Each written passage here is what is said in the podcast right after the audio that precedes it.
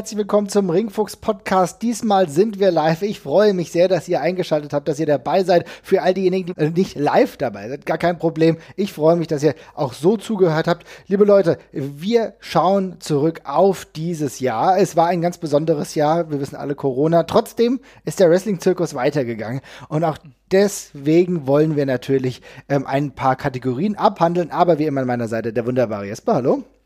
Guten Abend. Ich bin echt schockiert. Ruth Moschner ist doch nicht gekommen. Ja, das ist frech. Äh, was ist mit Karl Lauterbach? Es hat, hat auch noch nicht zugesagt, ja? Ja, ich glaube, der wird Kanzler. Darum ist es gerade schwierig. Karl Lauterbach, ich glaube, der bewirbt sich ja um die Stelle als Kanzler, wenn ein Gela ausscheidet. Insofern hat er jetzt gerade Besseres zu tun. Ähm, aber von Ruth habe ich keine Entschuldigung bekommen. Eieieiei. Ein bisschen schwierig tatsächlich, aber Ruth könnte sich dann auf jeden Fall nochmal melden. Ähm, aber gut, vielleicht hat sie ja demnächst Hot Attacks zum Wrestling. Aber ja. ich würde sagen, wir fangen gleich mit der ersten Kategorie an. Und zwar der Breakout-Star des Jahres, Jesper. Fang du doch mal mit deiner an. Wir haben gleich zwei Promi, will ich schon sagen, Promi-Zuschriften. so. Also ein paar Tags, äh, die dann von anderen kommen, unter anderem von der Luise. Aber fang du doch mal mit deinem Breakout-Star. Ja, äh, sehr gerne. Ich ähm, glaube, man, wenn man unsere letzten Folgen zum Eurocatch gehört hat, dann ist das jetzt vielleicht nicht die ganz große Überraschung, wen ich hier nennen werde. Ähm, und äh, hätte man mir das vor einem Jahr gesagt, dass ich ihn nennen werde, wäre ich, glaube ich, auch aus dem Fenster gesprungen und hätte gesagt, nein, nein, nein, auf gar keinen Fall. Aber tatsächlich ist mein Breakout-Star, auch wenn er gar nicht unbedingt neu ist, Marius Al-Ani aus der WXW tatsächlich. Ähm, es ist schon relativ spannend, dass ein Wrestler, den, also ich, es kommt immer wieder vor, dass ein Wrestler ja überzeugt, den man, von dem man sonst jetzt nicht die allerhöchste Meinung hat. Also ich fand, Ani war immer ein sehr patenter Wrestler und war auch am Mikrofon gut und lustig und wirklich hatte ohne jede Frage Talent. Äh, und das war eine reine Geschmacksfrage bei mir, dass ich den mit dem einfach nicht warm geworden bin an der Stelle. Ähm, aber tatsächlich hat er mich gerade in diesen, äh, in der Corona-Zeit dermaßen krass überzeugt bei den WXW-Formaten, äh, dass ich mich so ein bisschen wundere, was ich da vorher nicht gesehen oder nicht verstanden habe bei ihm. Also ich kann es mir überhaupt nicht mehr erklären.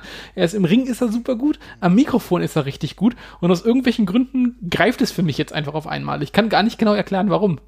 Ja, also ehrlich gesagt kann ich schon erklären, warum das für mich eine ähnliche Wirkung hatte wie für dich. Ich kann das absolut nachvollziehen, auch wenn ich am Anfang des Jahres immens kritisch war. Vollkommen zu Recht tatsächlich auch. Aber, aber der Hintergrund ist natürlich der, dass äh, mir so sein Charakter ja, er, er triggert mich in vielerlei Hinsicht, ja. Und äh, ich finde, es ist nicht die Rezeption, die er bekommt, die ist ja auch nicht immer die freundlichste. Er ist halt so ein ziemliches Arschloch. Und da triggert er mich, glaube ich, an den falschen Punkten oder vielleicht sogar an den richtigen Punkten. Aber die Tatsache, dass wir ihn ja jetzt sehr oft in Relation gesehen haben, weil er bei beiden Shotgun-Staffeln ein valider, wichtiger Punkt war und dann jetzt gleichzeitig noch beim Catch Grand Prix so eine markante Rolle hatte, ist er mir eigentlich fast auf die Nase gedrückt worden, ja, wo du dann siehst, okay, es gibt dann immer noch zwei Möglichkeiten. Es kann ja trotzdem sein, dass er mir dann überhaupt nicht gefällt.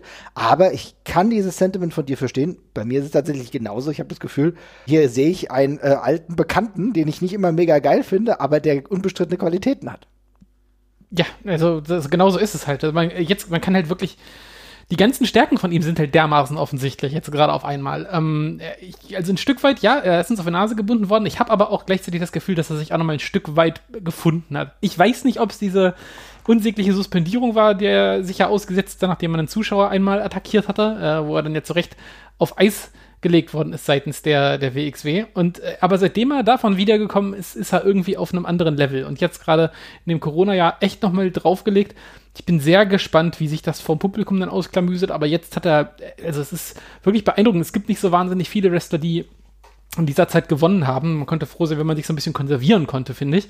Ähm, aber er ist einer von den wenigen, die das geschafft haben tatsächlich. Und ähm, das ist aller Ehren wert und ich äh, bin sehr gespannt darauf, wie das dann vom Publikum aussieht. Ist natürlich auch also, eine ganz spannende Angelegenheit, denn äh, wenn wir hier die äh, Breakout-Stars nennen, müssen wir vielleicht uns dann nachher, müssen wir uns auf einen festlegen oder, oder lassen wir das dann so offen? ich glaube, wir können das, ich glaube, wir können das, ja, wir können uns auch hauen. Ja, wir können uns auch hauen. Wir können ja mal gucken. Auf jeden Fall. Okay. Ich finde, das ist eine sehr, sehr äh, gute Wahl von dir. Ich würde sagen, dann gehe ich einfach mal weiter mit meinem und zwar MJF tatsächlich. Also es ist natürlich so, dass äh, MJF unbestritten schon lange Zeit Qualitäten hatte, die er bei vielen anderen Ligen ja auch gezeigt hat. MLW beispielsweise habe ich ihn zum ersten Mal so wirklich, wirklich wahrgenommen. Äh, war ja, glaube ich, tatsächlich auch ein Contender bei, oder beziehungsweise einer der Prospects, sage ich mal, die sich beworben haben für Tough Enough damals Da hat es nicht so geklappt. Aber mittlerweile jemand, der für mich eigentlich alles vereint, was man im Wrestling braucht, was ich im Wrestling brauche. Und zwar ein gutes Innenring-Talent, unfassbares Charisma, wirklich ein unfassbares Charisma. Also wirklich, ich sehe ihn und ich weiß, okay, der Typ ist halt schon ein Star, ne? Lässt sich halt nicht viel machen, ja. Und äh, dann dazu noch halt einfach die Promos, das hat alles Hand und Fuß. Und warum MVP? Er, hat gute Matches gehabt, beispielsweise gegen Moxley bei All Out in einem Pay-Per-View, der insgesamt nicht so wirklich gut war, wo er wirklich gut performt hat. Äh, man sieht seine Fehde mit Jericho, beziehungsweise, ja, es ist tatsächlich ja immer noch eine Fehde, aber ähm, das Konglomerat mit dem Inner Circle, wie weit sich das ausranzt, werden wir dann wahrscheinlich in 2021 sehen. Für mich der nächste Topstar, vielleicht mit Darby Allen zusammen von AEW und wahrscheinlich derjenige, der, wenn alles gut läuft, eine sehr, sehr gute Karriere hat. Und, muss man auch sagen, man muss ja dieses Jahr 2020 immer unter dem Stern sehen, was ist noch sonst noch so passiert? Tatsächlich einer MJF, wo ich zum Glück nichts gehört habe bezüglich Speaking Out.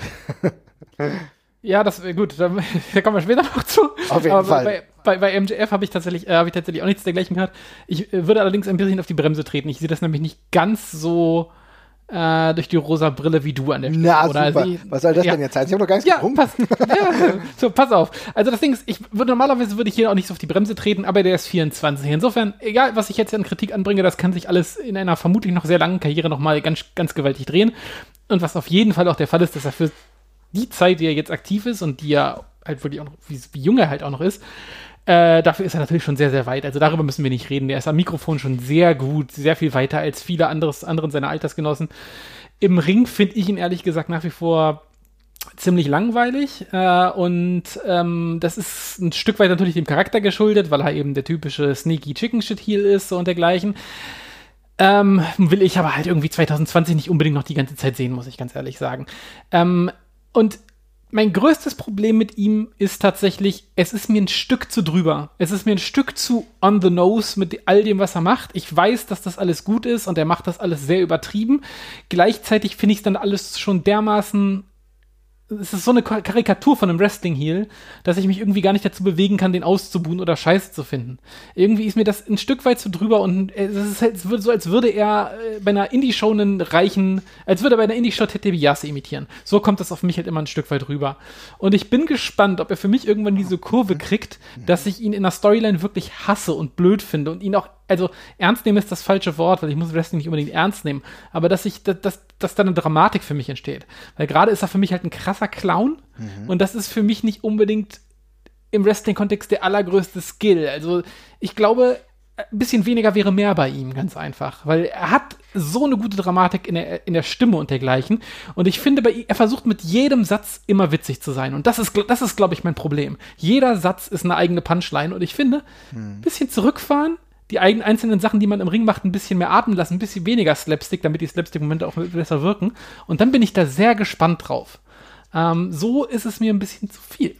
Fatale Kritik tatsächlich. Aber ich muss sagen, ich kann es nachvollziehen, weil es ist wirklich so, ähm, viele seiner Aussagen, wie du sagst, sind halt Punchlines. Ne? Sie gehen genau dahin, wo es weh tut und das ist auch gut und das ist auch ein Lache und es ist auch viel memeable Content dabei. Aber es ist natürlich noch nicht so, dass er jetzt das, ja, Ernsthaftigkeitsniveau eines Steve Austin zu Heel-Zeiten hat.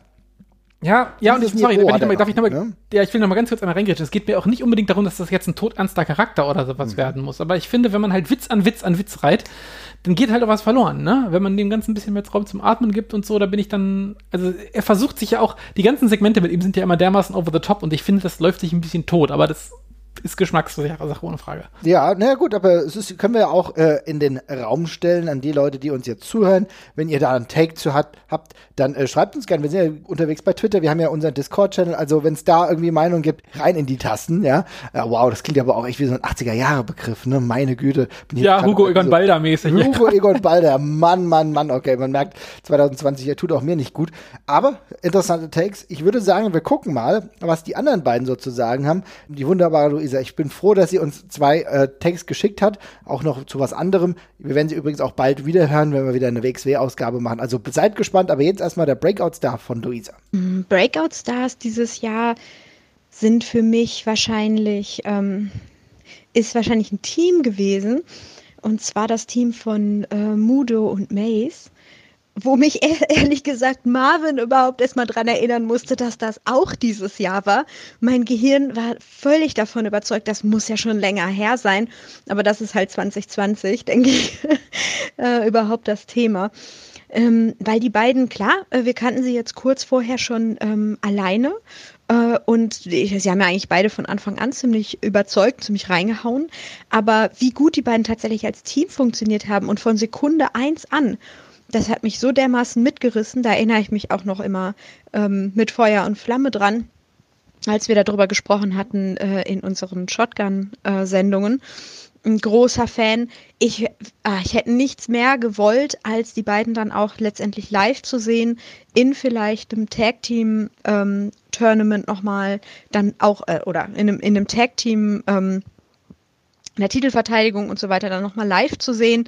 Ähm, und dabei zu sein, weil ich saß ja so schon auf der Kante mein, meines, meines Sessels ähm, in den Shotgun-Folgen mit den beiden. Ähm, das war natürlich dieses Jahr nicht gegeben, aber das wäre zum Beispiel auch sowas ähm, von 2020, worauf ich mich enorm in 2021 mhm. hoffentlich, ja. fingers crossed hier, ähm, dann auch super freuen würde. Sehr gute Nominierung. Finde auch, dass Mudo und Mace sehr, sehr gut performt haben. Das Interessante ist ja, wir haben erstmal Mace als Singles-Competitor kurz gesehen beim Karat, ne, erinnern wir uns. Und Mudo ist ja dann auch in diesem Timeframe dann der WXW erschienen. Aber wie schnell die dann zusammengefunden haben, auch im Rahmen äh, der Shotgun-Storyline, das war schon schön, ne? Das war ganz exzellent. Also wir haben ja auch die Matches von den beiden eigentlich durch die Bank äh, über den grünen, grünen Klee gelobt, im Sprichwörtlichen. Das war ja alles mhm. sehr patent und dass sie dann zusammen auch in Tag-Team gesteckt worden sind, war auch eine logische und konsequente Wahl. Ähm, Gerade bei Stephanie Mace finde ich es halt nach wie vor krass, weil bei der erwähnten, beim erwähnten Live-Auftritt beim Karate ähm, hat man ja doch noch sehr gesehen, dass sie noch äh, sehr frisch dabei ist, tatsächlich, dass da noch nicht alles sitzt. Ähm, diese ganzen völlig normalen Anfänger, äh, ich nenne es mal Schwächen, hart ausgedrückt, die sind da jetzt eben super kaschiert worden. In dem Tech-Team wird das aber auch live gut zu kaschieren sein und ich glaube, sie macht einfach super schnelle super schnelle Fortschritte tatsächlich auch einfach. Das kommt eben auch nochmal dazu. Äh, und das ist bisher sieht das eben alles echt super gut aus, was die machen. Die beiden bringen auch was, das, was rein, was in der WXW jetzt nicht unbedingt gerade super krass vorhanden ist mit diesem, mit dem, mit, mit, mit, mit dem, mit dem gut, mit dem krassen Striking-Game, sag ich mal, den sehr schönen aussehenden Kicks von Voodoo und von Stephanie. Und die haben auch eine gesunde Härte beide. Und ich finde, das ist eine, das ist ein wichtiger, ja, eine, wichtige kleine Spritze in der Hinsicht, weil äh, mit Thatcher und Walter und Ilja sind sonst die etwas grob schlechteren Leute jetzt gerade eher so ein bisschen rausgegangen und ein paar Leute, die auch ein bisschen zulangen können, ist schon eine sinnvolle Ergänzung, gerade für die WXW. Also das ist dass, dass die beiden sich so schnell in unser Herz catchen, das hätte ich auch nicht gedacht. Ja, ich finde halt auch eine Komponente, die wir jetzt gar nicht mehr beleuchten, weil es für uns so selbstverständlich ist, die Tatsache, dass Intergender Wrestling allein dadurch ja. komplett schnell zu einer absolut selbstverständlichen Angelegenheit in der WXW geworden ist.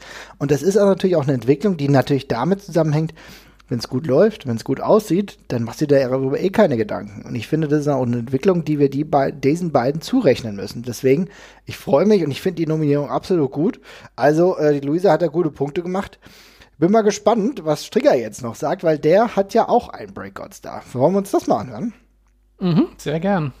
Hallo zusammen. Als ich äh, darüber nachgedacht habe, wer denn mein Breakout-Star des Jahres sein würde, habe ich erstmal ein bisschen natürlich in den japanischen Markt reingeguckt und da überlegt, aber da habe ich nicht so schnell und wirklich jemanden gefunden und dann fiel mein Blick relativ schnell auf einen Namen, der Independent in den USA dieses Jahr richtig durchgestartet ist und das ist äh, der gute Lee Moriarty. Wenn man so ein bisschen Twitter verfolgt, dann wird der derzeit oder eigentlich das ganze Jahr schon von vielen Seiten extrem gelobt, unter anderem eben auch von Alex Shelley, der sich sozusagen auch dem Lee Moriarty angenommen hat. Ähm, es ist ja schon ein bisschen verwunderlich, dass jemand, der Independent gerade sich so einen guten Namen macht, immer noch nicht von einer etwas größeren Promotion verpflichtet worden ist im Jahr 2020, wo wirklich äh, gerade WWE und AEW dabei sind, alle möglichen Leute links und rechts zu verpflichten. Da kann ich mir bei Moriarty eigentlich nur vorstellen, dass der selbst ein bisschen auf die Handbremse tritt, um äh, Independent noch ein bisschen dazu zu lernen. Also wenn man mal so sich anguckt, das ist einfach ein extrem guter technischer Wrestler, der jetzt seit fünf Jahren aktiv ist und so langsam aber sicher wirklich ähm, ja, nicht nur den, vor dem Durchbruch steht, sondern den in gewissen Promotions auch schon geschafft hat. Er hatte extrem tolle Matches mit Alex Shelley, bei AIW, also Absolute Intense Wrestling, dann ähm, ein super Match mit Jonathan Gresham bei GCW und auch eins mit Daniel Maccabee bei Southern Underground Pro. Die beiden Matches waren im Rahmen von dieser Collective äh, dem Collective Weekend. Und ähm, ja, in diesen Matches hat er einfach bewiesen, dass er jetzt mittlerweile auf dem Level ist, dass er völlig durchstarten kann und vollends in 2021 sein gesamtes Potenzial ent, entfalten kann. Und wenn man solche Fürsprecher hat wie Alex Shelley, dann ähm, spricht das, glaube ich, auch schon mal für sich. Ja. Ähm, einfach mal anschauen. Es gibt ein paar Matches bestimmt auch bei YouTube. Der Typ ist auf jeden Fall eine dicke Empfehlung wert. So, liebe Leute, ich weiß nicht, ob der Jesper schon wieder da ist, ob er sein Bierchen hat er sich auf jeden Fall geholt. Aber ich finde, Lee Moriarty ist eine super, super Wahl. Insofern auch, weil ich mir das äh, Match mit Jonathan Gresham angeschaut angeschaut habe. Äh, und nicht nur das, sondern auch mit Daniel Maccabe, der ja ein ja, wie soll ich sagen, ein Liebling dieses Podcasts hier ist. Ähm, ACH auch ein sehr, sehr gutes Match. Ich habe mir genau diese gesamte Collective-Sache angeschaut. Habe ich, glaube ich, auch immer noch ein paar Sachen offen. Das waren ja wirklich ganz, ganz viele Shows. Aber Lee Moriarty, ein richtig guter äh, Typ und ein richtig guter Pick tatsächlich. Ich bin halt gespannt, wie lange der wirklich in diesem Markt äh, noch erhalten bleibt. Noch relativ jung, erst fünf Jahre dabei. Aber Jesper, bist du wieder da?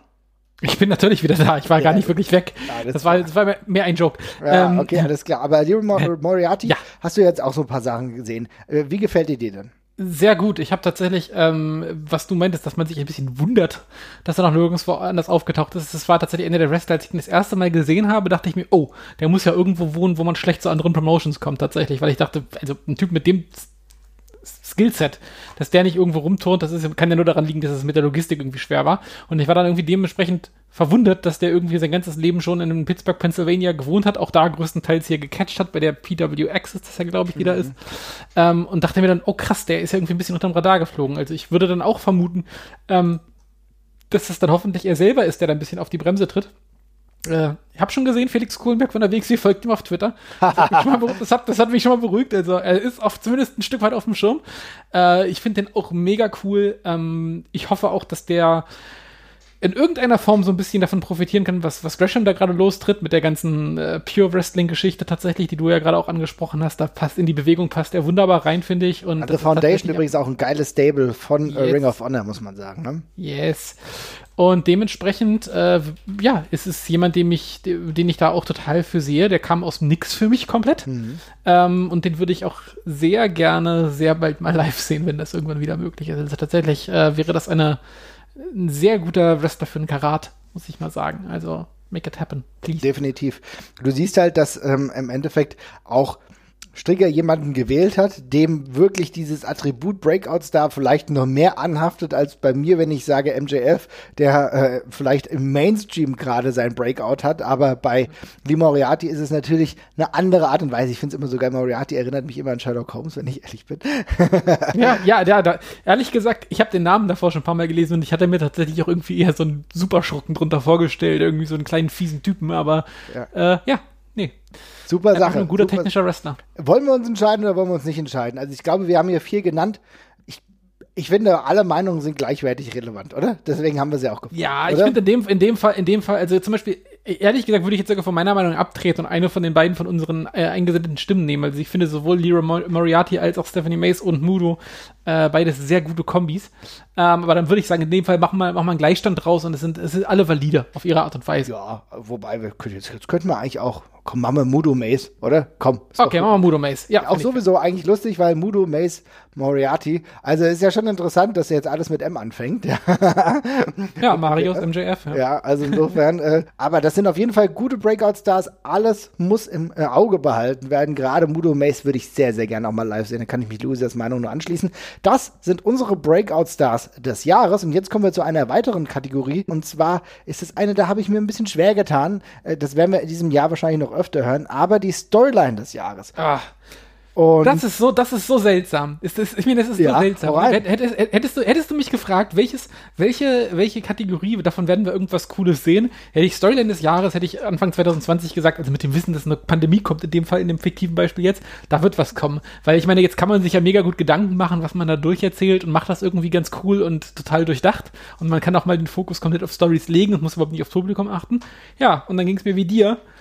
Ihr habt da auch ganz schön gesucht. Also, das fand ich auch nicht so einfach. Da ist, also, gerade in der WWE habe ich jetzt nix, kann ich auch schon mal so sagen. oh, Ähm, das ist ja okay, spannend. Hm. äh, aber zumindest, oder ja, so einen halben, aber ähm, ansonsten habe ich mich da auch schwer getan. Also ich fand, es gab, da gab, die Auswahl war nicht so riesig an der Stelle. Nee, also riesig war sie auf gar keinen Fall. Dann sage ich dir aber mal, wen ich habe, und zwar ähm, Roman Reigns gegen Jay Uso. Ähm, ich war ja kein großartiger Freund von Roman Reigns. Ich mochte die Art und Weise, wie er als Face gepusht wurde in der WWE, die einen mögen sagen, durchgedrückt, ähm, nicht so wirklich so, als würde es mir pläsieren. Das mag natürlich mit meinem persönlichen Geschmack zusammenhängen, was vollkommen in Ordnung ist, wenn andere das anders sehen. Ich muss allerdings sagen, wie er jetzt zurückkam als ja Heel, aber mit einem ja Herrsch Selbstherrschungsanspruch, ja, also dem Anspruch hier wirklich der Herrscher des Gebiets zu sein, fand ich schon sehr sehr spannend und immer wieder diese Erzählung mit Jey Uso so von wegen akzeptier mich als Head of the Table. Das war schon extrem gut und hat mich eigentlich durch ein paar Wochen, Monate der Pandemie sehr, sehr gut begleitet. Auch, weil ich es eine coole Lösung fand, zu sagen, okay, weißt du was? Jey Uso, du bist so lang in der WWE und wir wissen, was du kannst. Du kannst es auch als Singles-Wrestler. Und dieses Vertrauen äh, diesen Leuten dann zu geben, zusammen mit ähm, dieser Familienerzählung, fand ich extrem gut. Das ist der halbe, von dem ich gesprochen habe, tatsächlich. Also den würde ich auf jeden Fall per se auch durchgehen lassen. Ich bin bei der ganzen Geschichte nur einfach so wahnsinnig traurig, dass sie das jetzt machen und nicht vor Live-Publikum. Das ist echt die Sache. Danach haben sich hat sich ein sehr großer Teil der Fanszene ähm, Jahr und Tag verzerrt an der Stelle, die das, die das gerne so, gerne, gerne mal live gesehen hätten. Und jetzt kommt dieser Turn quasi im stillen Kämmerlein und das finde ich tatsächlich sehr schade. Durchgezogen, objektiv ist es aber sehr gut. Insofern ähm, würde ich dem auf jeden Fall zustimmen, dass das sehr gut gemacht ist. Es ist auch eine Erzählung gewesen, mit der ich in der Form so nicht mehr gerechnet habe. Ähm, und das haben sie bisher auch ganz gut umgesetzt. Ich möchte jetzt nicht den aktuellen Pay-Per-View spoilen. Ähm, fand das dann schon wieder alles ein bisschen wackelig, was ich da so gestern gesehen habe, aber ähm, bis dahin war es gut und ähm, man hat das auf jeden Fall auf eine Art und Weise gemacht, die ich an der, die ich an, dieser Stelle gar nicht so zugetraut hätte. Insofern, ähm, ja, ist ein guter Pick eigentlich auch. Okay, jetzt musst du mir aber mal deinen nennen, äh, den du so hast. Ja, ich habe tatsächlich mich äh, für die Erzählung rund um Hangman Adam Page entschieden in der AEW. Ähm, ein weiterer Wrestler, zu dem ich jetzt nicht unbedingt die allerwärmsten Gefühle hatte. Das war auch jemand, der, mich- der, der, der mich erst noch von sich quasi überzeugen musste an der Stelle. Ähm, aber ich fand die ganze Erzählung äh, um Hangman, der, ja, ich meine, ohne jede Frage einer der äh, Zukunftsbausteine von AEW sein wird. Das ist ja einer mit einem Riesentalent, mit einem super Look, der äh, jetzt schon bei den Fans sehr gut ankommt und gleichzeitig eben auch noch am Anfang seiner Karriere steht. Ähm, und die ganze Erzählung von ihm als äh, an sich völlig als an sich selbst verzweifelnder Typ, der überhaupt nicht an sich glaubt und irgendwie versucht in diesen All-Elite-Kreis äh, ja reinzudrücken, ohne ohne ja quasi darauf da irgendwie da einfach ein Teil von zu werden, sondern sich selber treu zu bleiben ähm, und sich dann irgendwie in diesen Matches krass hervorzutun. Das war schon sehr geil erzählt und ich mochte diese diese Tag Matches, die er mit Kenny Omega zusammen hatte, fand ich fand ich sehr sehr cool. Äh, die Titelverteidigung gegen die Young Bucks war großartig. Und es geht ja auch noch ein ganzes Stück weiter. Also ich meine, jetzt haben sie sich gerade aufgelöst quasi an der Stelle, aber es ist augenscheinlich, dass es auch wieder nur der Baustein für irgendwas ist, was noch später kommen wird. Ähm, und wo ich dann damit rechne, dass Adam Page dann hoffentlich äh, dann den finalen Ritterschlag halt bekommt, wenn er sich dann irgendwann noch mit Cody anlegt, der jetzt ja auch Heal ist, äh, mit, mit, mit, mit Cody, mit, ähm, mit Kenny anlegt, der jetzt ja auch Heal ist. Insofern ähm, ist doch nicht auserzählt, aber war sehr cool gemacht und ähm, ist es nicht so wahnsinnig leicht, so einen Charakter sympathisch darzustellen, von dem alle Außenstehenden schon denken, oh, das ist der nächste Golden Boy so, aber das haben sie bei mir dieses Mal völlig geschafft. Ich finde es interessant, denn eigentlich ist es genau die zweite Storyline, die ich mir aufgeschrieben habe. Und ich würde da auch mitgehen. Also von mir aus können wir das so sagen, dass das die Storyline des Jahres ist, denn es ist sehr interessant, auch die Entwicklung der Pandemie darüber mitzubekommen, denn man hatte schon gemerkt, dass sie eigentlich komplett das im Zentrum dieses Jahres durchziehen wollten, haben aber gemerkt, komplett ohne Fans ist es eine schwierige Angelegenheit. Und deswegen hat diese ganze Fädenerzählung dann wieder Aufwind bekommen, als wenigstens einige Fans in das äh, Stadion reingehen konnten äh, und dementsprechend auch für natürliche Emotionen gesorgt haben. Und da hast du gemerkt, okay, jetzt nimmt es Fahrt auf. Und ich finde diese ganze Erzählung, die du jetzt schon skizziert hast, in Bezug auf The Elite, weil Omega sich auch abspaltet von The Elite, ja, und äh, irgendwie hast du das Gefühl, was ist denn überhaupt auch mit Cody, den du ja äh, lustigerweise eben nur fälschlicherweise erwähnt hast, aber der im Endeffekt ja auch damit irgendwie was zu schaffen hat und du weißt nicht genau, in welche Richtung geht das gerade, ja. Und was ist mit äh, Hangman Page, der, das muss ich wirklich sagen, für mich auch nicht das, der liebste Wrestler war. Aber ich finde ihn mittlerweile total geil und ich will wissen, was denn los ist mit ihm. Warum trinkst du denn Alkohol? Ja, ich weiß es, Pandemie. Wir trinken alle gerade Alkohol. Ich hole mir auch gleich noch was.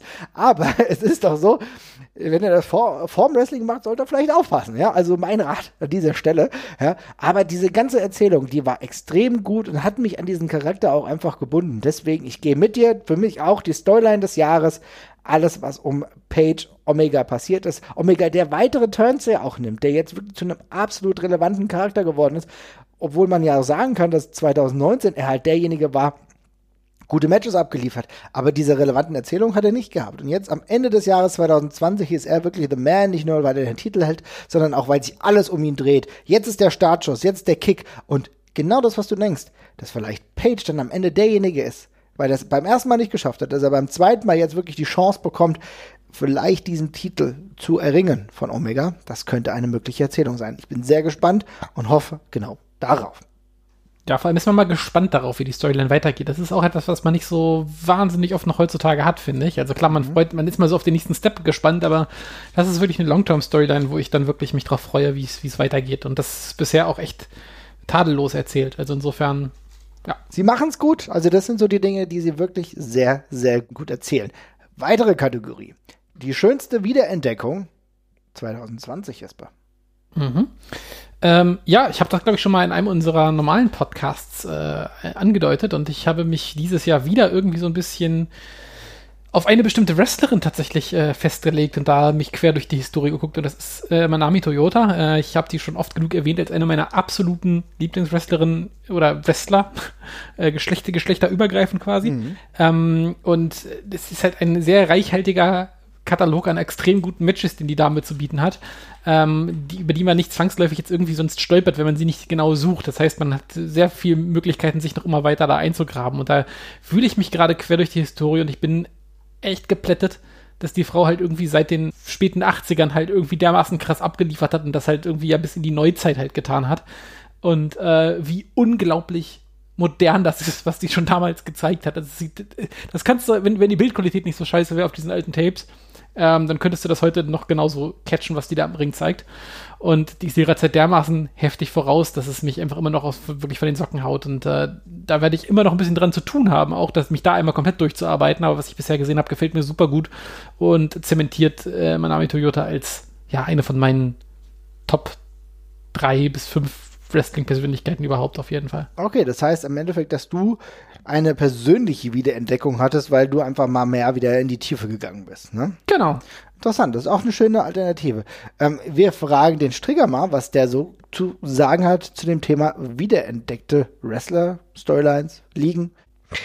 Die zweite Sache, meine Wiederentdeckung des Jahres sind im Grunde genommen zwei Promotions, mit denen ich teilweise schon abgeschlossen hatte und die eine mal hin und wieder verfolgt habe. Erstmal Ring of Honor. Da habe ich 2019 äh, nach dem Madison Square Garden noch ein paar Shows geguckt, aber dann auch gedacht, yo, das war es jetzt für mich mit Ring of Honor, da will ich nichts damit zu tun haben.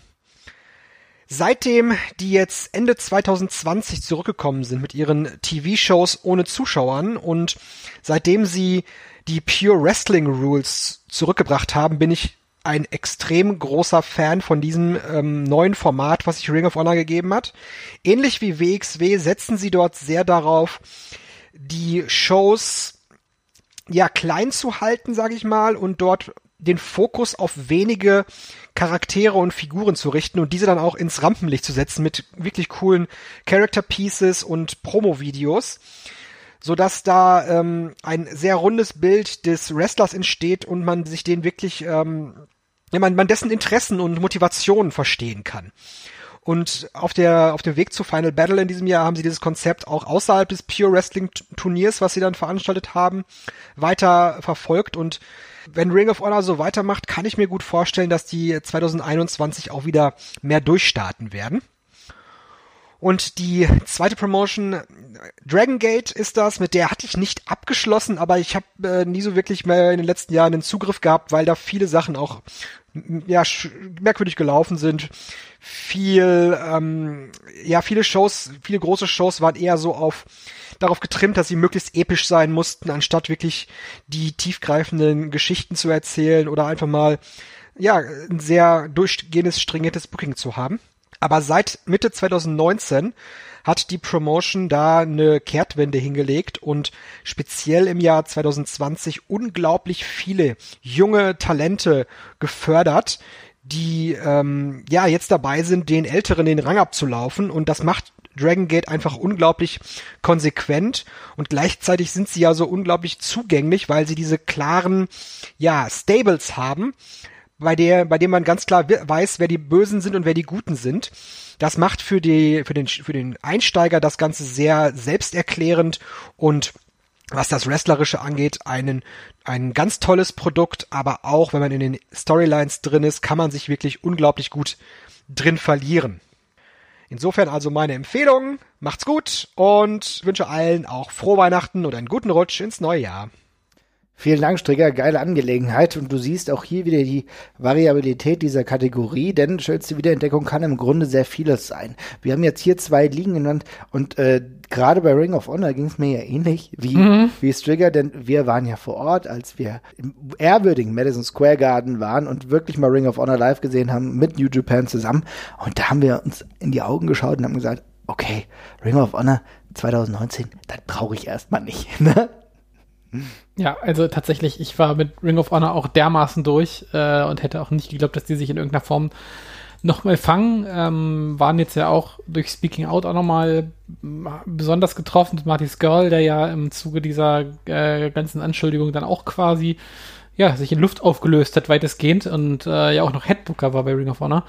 Ähm, insofern habe ich da tatsächlich nicht mit gerechnet, dass da 2020 was Spannendes um die Ecke kommt. Aber äh, ja, wenn man auf Jonathan Gresham setzt, dann kommen in der Regel gute Sachen bei rum und so war es auch hier. Also das, ich muss sagen, das hat mir auch extrem gut gefallen. Das ist auch eine Möglichkeit, mir hat das Problem bei Ring of Honor, was ich halt immer hatte, ist einen Zugang zu diesem Produkt ja. zu finden tatsächlich, weil irgendwie ist es halt immer so ein riesiger Klotz und eine Weile war es auch alles so ultra dramatisch erzählt und dergleichen.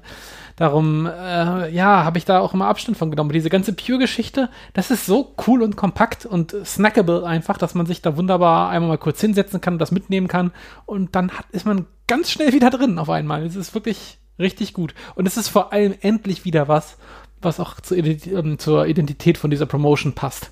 Ja, ist richtig, auf jeden Fall. Es passt zur Identität und ich muss auch sagen, ähm, ich tue mir grundsätzlich ein wenig schwer. Wir haben immer noch Corona, komplett ohne Fans. Ich habe aber auch in ähm, Final Battle 2020 reingeschaut und ich muss halt sagen, die Produktion, das sieht gut aus. Die Matches, die da sind, da sind einige Highlights dabei. Ich finde beispielsweise das Dragon League gegen Tony Deppen mich positiv überrascht hat. Ich bin noch nicht hundertprozentig warm geworden mit dem Charakter Tony Deppen, aber im Grunde, das sieht gut aus. Jonathan Gresham bin ich ein großer Freund von und äh, über Brody King kann ich sowieso keine negativen Worte verlieren. Also das, was dort gezeigt wird momentan, ist sehr, sehr gut. Wir wissen ja noch, 2019 hatten wir alle Angst, dass Big Cass und Enzo jetzt da eine ganz, ganz große Rolle spielen. Das haben sie ja zum Glück nicht.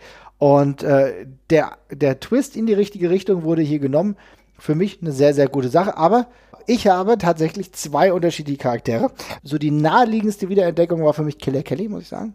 Denn ähm, ich hatte sie zwischenzeitlich schon ein bisschen gedanklich abgeschrieben, die ganze Angelegenheit mit ähm, WWE und dann auch keine mega geilen Performances, wenn sie dann mal wieder hier war. Irgendwie hat mir das, diese Erzählung komplett gefehlt. Ich fand, das war alles zu kurz, zu kurzfristig, weil jedem sollte ja klar sein, dass sie noch einen Weg hat, der vor sich, vor ihr liegt, auch in Sachen Weiterentwicklung. Das hat sie aber mittels äh, Shotgun unfassbar gut gemeistert und plötzlich war ich wieder komplett investiert in diesen Charakter und hatte Bock. Also ich hatte Bock, mir alles anzugucken. Ich war total Fan davon, dass sie eine derjenigen Figuren waren, die eigentlich äh, diese ganze in der Gender Wrestling Debatte hochgekocht hat und eigentlich komplett implementiert hat. Das hat mir sehr, sehr gut gefallen und plötzlich war ich wieder dabei und konnte mir die Matches für Killer Kelly auch gut angucken. Ging dir das ähnlich? Ja, das ging mir auf jeden Fall ähnlich. Wir haben ja auch in unseren Shotgun äh, Besprechungen davon gesprochen, wie äh, wahnsinnig sie davon profitiert hat von der ganzen Geschichte. Ähm, und auch in dieser Intergender-Storyline wirklich super aufgehoben war. Ich bin da auch sehr gespannt, wie und ob das dann weitergeht. Für mich hat das war das auch ein Riesengewinn und ich fand, das hat sie auch so als Galionsfigur von der WXW nochmal sehr gut positioniert, wo sie auch hingehört mit der Zugehörigkeit, die sie hat, mit dem Charisma, das sie hat und genau. Ja, auf jeden Fall. Also das ist eine Nummer. Ich fand, ähm, das, was eben gerade im Channel genannt wurde. Viele Ja. Grüße übrigens an Vito Amoro. Du hast vollkommen recht. Eddie Kingston, liebe Leute. Eddie Kingston. Eddie Kingston endlich mit dem lang verdienten Mainstream-Durchbruch, den er wirklich seit äh, Dekaden verdient hat, äh, den er jetzt endlich hat bei AEW, aber eben auch noch mit einem schönen Auftritt beim 16 Carat äh, im, im, im März mit einer absoluten super Performance über alle drei Tage hinweg.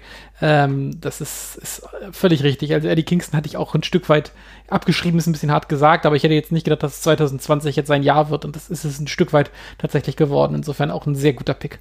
Ja, auf jeden Fall ein richtig guter Pick. Sehr, sehr schön. Vielen Dank für den Vorschlag. Ähm, ich habe noch einen weiteren, obwohl ich eigentlich meinen schon aufgebraucht habe. Aber wenn wir jetzt noch mal so ins absolute Mainstream-Wrestling gucken, eine Person nicht mehr aktiv, ja, aber als Manager, muss ich auch sagen, also Taz macht mir momentan sehr, sehr viel Freude. Normalerweise immer als Kommentator mag ich ihn auch, aber auch diese Managerrolle gefällt mir aktuell bei AEW auch gut. Ja, das ist tatsächlich auch mehr, als ich mir von Tess versprochen habe 2020. Wow. Den ich mir auch Nicht ja, sehr sicher, ob das ein Kompliment ist. Naja, ganz im Ernst. Also ich muss ganz ehrlich sagen, nachdem ich irgendwie Test die letzten Male bei Impact gesehen habe, habe ich ehrlich gesagt gedacht, das war's jetzt, da kommt jetzt nichts mehr, da brauche ich auch nichts mehr. Das ist alles fein und äh, fein und gut so. Und die, bei WWE hat man ja auch genug von ihm bekommen in der Kommentatorenrolle und dergleichen früher. Insofern habe ich da nicht drauf gewartet. Aber das ist eine lustige Idee, das, das umzusetzen und da, da, macht- da macht er auch nochmal Sinn. Finde ich auch cool. Okay, mit was gehen wir denn jetzt? Also wir haben jetzt verschiedene Beispiele. Ich finde natürlich auch Ring of Honor kann man auf jeden Fall sagen, denn Ja. sie liefert uns natürlich Gesamt-Wrestling gesellschaftlich eine interessante Weiterentwicklung vielleicht für die nächsten Jahre auch, weil es ist immer gut, möglichst viele Promotions zu haben, die den Anspruch haben, gut zu produzieren. Ja, ich bin jetzt gerade tatsächlich ins Schwanken gekommen, weil Eddie Kingston ist schon ein extrem guter Pick da von, Vito gerade. Jetzt mal ganz ehrlich, hätten wir gedacht, dass Eddie Kingston 2020 so einen Spot bekommt bei AEW? Nein, nee, jetzt bin ich träumen lassen. Kein, kein, keinster Art und Weise. Also mega cool. Aber tatsächlich, ich möchte mich auf das committen, was du gerade gesagt hast. Ich habe so oft auf Ring of Honor geschüttet während unseres Podcasts, dadurch, dass ich es so langweilig fand. Und ich habe das Gefühl, ich muss es jetzt ein bisschen drehen, weil sie jetzt mal was richtig gemacht haben und was Cooles richtig gemacht haben und eine Bewegung unterstützen, die ich total super finde. Insofern wechsle ich jetzt und sag Ring of Honor. Sehr gut. Finde ich gut. Ähm, Samtwrestling gesellschaftlich ist auch ein wirklich guter Ausdruck, Blauschrift, ne? muss man schon sagen, tatsächlich. Ja, Gesamtwrestling gesellschaftlich, naja, egal. Heute werden komische Worte geboren, aber lass uns auf Ring of Honor committen. Ich finde, das ist eine ganz, ganz gute Sache. Ich hoffe, da kommt noch viel, viel Gutes, denn äh, mehr Input kann immer benötigt werden. Insofern haben wir das Thema, die schönste Wiederentdeckung, wobei, wie gesagt, man muss auch sagen, Eddie Kingston, geile, geile Nummer auch. Wir haben ihn gesehen bei Karat und da ist uns, das hat uns ehrlich gesagt schon in Jubelstürme versetzt, müssen wir ehrlich sagen. Dann haben wir gedacht, super geiler Typ. Eigentlich sehen wir den noch mal. Am Ende war, war, hatten wir ja gedacht, okay, vielleicht ist das sein letztes Jahr, ne? Ja, also davon bin ich fest ausgegangen, so wie er das erzählt hat. Und er hat das ja auch selber öffentlich immer ähm, relativ krass gefahren als Story. Aber äh, ganz im Ernst, vielleicht machen wir es dann einfach. Ich, ich, Eddie Kingston kriegt nächstes Jahr irgendeinen geilen Lebens, Lebens-Award von uns, wenn er dann die Wrestling-Welt endgültig auf links gezogen hat. Den Eddie Kingston Award. Den Okay. Eddie Kingston Award. Also, dann haben wir die schönste Wiederentdeckung mit Ring of Honor abgehandelt und würde ich sagen, jetzt kommen wir zu einer Kategorie, die auch ein wenig äh, den Wert dieser Person, äh, würde ich schon sagen, im gesamten Wrestling widerspiegelt. Und zwar der MVP des Jahres. Jesper, wen hast du da? Ja, das ist eine gute Frage. Da habe ich mich ein bisschen, da habe ich mich auch wieder sehr schwer getan, weil irgendwie, ich habe irgendwie doch gemerkt, dass um sowas zu beurteilen, mir Publikumsmomente sehr wichtig sind irgendwie. Zum Beispiel, äh, wenn, früher hätte man jetzt gesagt, wenn jemand jetzt, also jetzt, angenommen, ich hätte jetzt einen großen WrestleMania Main Event vor 100.000 Zuschauern gegeben und da hätte irgendein Underdog oder ein äh, frisch gemachter Wrestler jetzt den Titel gewonnen und die Fans hätten das Ganze angenommen, dann wäre das beispielsweise äh, ein guter äh, Contender gewesen für diesen Titel jetzt. Und ich tue mich so ein bisschen schwer, die ganzen Sachen einzuordnen, wie sich das irgendwie im Gesamt, Gesamt, Gesamtkontext von Wrestling auch im Historischen irgendwie einordnen wird. Und darum stolper ich da gerade so ein bisschen drüber. Ähm, und ich habe irgendwie auch Probleme gehabt, Leute zu finden, die so eine ganze Liga so richtig krass getragen haben an der Stelle. Ähm, und darum bin ich mir noch ein bisschen unsicher. Also ich habe mh, mm, mir tatsächlich als allererstes hatte ich mir äh, Kenny Omega aufgeschrieben. Mhm. Ähm, und damit war ich dann selber nicht zufrieden, weil ich dann irgendwie doch sehr viel vom Rest von seinem Jahr eigentlich gar nicht so wahnsinnig spektakulär und cool fand. Und wir uns ja noch darüber beschwert haben, dass uns dann noch total viel fehlt bei ihm tatsächlich auch. Und habe dann gemerkt, dass es eigentlich von den letzten Monaten so geprägt, wo ich, wo ich ihn halt super interessant finde. Soll ja. ich was sagen? Also ich meine, dann kann, ja? mach gerne den Anfang. Ich habe auch noch jemanden in der Hinterhand, aber mach gerne den Anfang. Ja, ich muss ehrlich sagen, ich finde, das ist Drew Galloway, denn äh, er hat in einem sehr sehr schwierigen Jahr die WWE ein bisschen da durchgetragen und äh, es ist natürlich für ihn auch komplex gewesen, irgendwie das Zuschauerinteresse hochzuhalten. Natürlich, wenn wir jetzt sagen, nur von den Ratings, Nein, dann ist er kein Champion, der ähm, die Ratings großartig gepusht hat, der dafür verantwortlich ist, dass jetzt besonders viele Leute zuschauen. Aber ich glaube, dass ähm, diese Situation alles komplett zum Erliegen, zum Alarm bringt. Das sehen wir mittlerweile auch beim Fußball. Ähm, es schalten viel weniger Leute beim Fußball ein, weil die gerade andere Sorgen haben. Es schalten viel weniger Leute beim Wrestling ein, weil die gerade andere Sachen zu tun haben. Und da ist es auch so, dass Drew Galloway und eine denkbar ungünstige Regentschaft Regentschaftszeit hatte, aber in meinen Augen es gut gemacht hat mit ansprechenden Matches und ehrlich gesagt hat er sich auch als Charakter allein von der Mimik nochmal so weiterentwickelt, dass ich sage, okay, wenn ich den jetzt sehe, wenn ich sehe, wie so seine Storylines sind, seine Gestik, er ist irgendwie ein richtig geiler, geiler Typ. Also für mich ist er tatsächlich einer der MVPs, vielleicht sogar der MVP des Jahres 2020 für die WWE. Ist fair. Ich habe mich dann, ich hatte, ich hatte Drew Galloway hatte ich auch noch auf dem Zettel und genau da bin ich sehr gespannt, ähm, ob die Publikumsreaktion ihn getragen oder ausgebremst hätte tatsächlich. Ja. Ähm, vermutlich eher befeuert und ich glaube, wir, wir waren ja halt schon alle heiß drauf, als wir bei WrestleMania waren, dass mit Drew Galloway was Großes passiert. Mhm. Insofern hätte es ihm vermutlich auch eher getragen und dann wäre das ein sehr solider Pick. Ich habe mich aber trotzdem für wen anders entschieden und das ist äh, Tetsuya Naito von äh, New Japan Pro Wrestling. Ähm, aber es ist jetzt halt schon sehr lange her und das ist gerade am Anfang des Jahres passiert, also wirklich am, ja, das ist der vierte, der vierte und fünfte Januar war das, mhm. glaube ich, wenn ich mich nicht täusche wo er ähm, erst den äh, Intercontinental-Title von Jay White gewonnen hat und danach äh, gegen Okada äh, den großen Doubleheader äh, quasi bestritten hat und sich da auch den Titel sichern konnte nach einer extrem langen Durststrecke, wo auch alle Fans drauf gewartet haben, dass da jetzt endlich der rote Knopf gedrückt wird bei Naito und er endlich jetzt den, den durchstartet an der Stelle.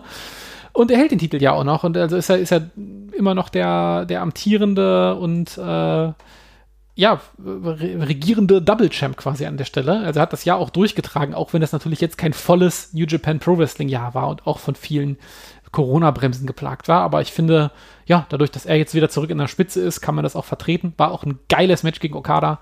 Ähm, insofern auch eine ganz okay Regentschaft bisher unter den schwierigen Vorzeichen, die es da gerade gibt. Mhm. Guter Pick auf jeden Fall. Wir gucken mal, was der Herr Daniel Kultau dazu zu sagen hat. Er hat uns was eingesendet. Mein MVP des Jahres 2020 kommt aus der WWE. Ähm, und in diesem, ja, matschigen Haufen von lieblosen, kreativlosen und eigentlich schon belanglosen WWE-Wochenshows ähm, ist für mich neben Drew McIntyre, der auch ein ganz toller Champion ist und gut dargestellt wird, ist für mich Roman Reigns, der Tribal Chief, das ganz, ganz große Highlight 2020 gewesen. Endlich bekommen wir Roman Reigns eigentlich so, wie wir ihn schon lange haben wollten, als Heel. Diese Tribal Chief Rolle, die steht ihm natürlich extrem gut. Und bei mir ist der Funke so ganz deutlich übergesprungen bei Clash of Champions, als Roman Reigns in dem ähm, Title Match gegen Jay Uso angetreten ist. Das Match dauert knapp 23 Minuten und enthält eigentlich den größten Teil Trash Talk. Es ist ein langgezogener Squash, aber die Story wird hier einfach so toll erzählt und ähm, ich habe mich dann selbst beim Schauen erwischt, ähm, als ich gesehen habe, wie Roman Reigns Jay Uso einfach nur so ungläubig anschaut und fast schon verletzt wirkt und enttäuscht, dass Jay Uso nicht sagt, ey Roman, pass auf, du bist hier der ganz klare Head of the Table. Und ich habe mich da einfach erwischt, wie ich so gedacht habe, okay, Roman, ich kann absolut verstehen, dass du jetzt gerade von Jay Uso enttäuscht bist. Also das ist für mich der ganz klare MVP des Jahres. Roman Reigns als Tribal Chief zusammen mit Paul Heyman wirklich ganz, ganz klasse. Hat zumindest mein Interesse an der WWE wieder so weit geweckt, dass ich mir die ähm, YouTube-Videos mit Roman Reigns alle wieder anschaue. Ich hoffe nur wirklich, so in den letzten Wochen habe ich mir das immer mal wieder gedacht, dass sie es jetzt nicht übertreiben und gegen die Wand fahren. Heute Abend tritt Roman Reigns bei TLC gegen Kevin Owens an.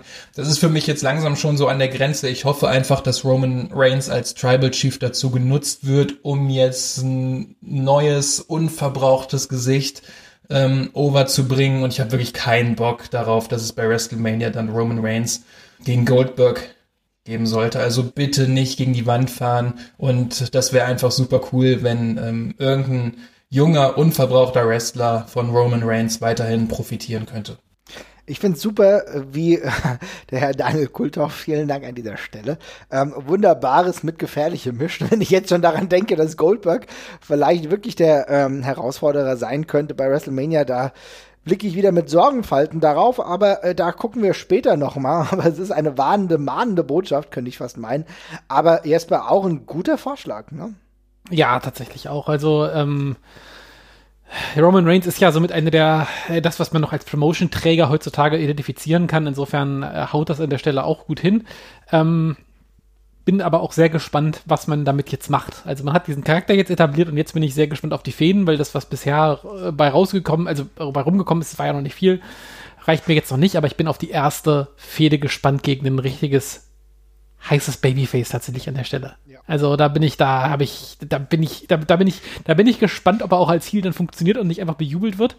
Ähm, da äh, warte ich jetzt gerade noch drauf, ehe ich ihm den Ritterschlag gebe, glaube ich. Ja, aber es ist trotzdem, es ist ein super Pick.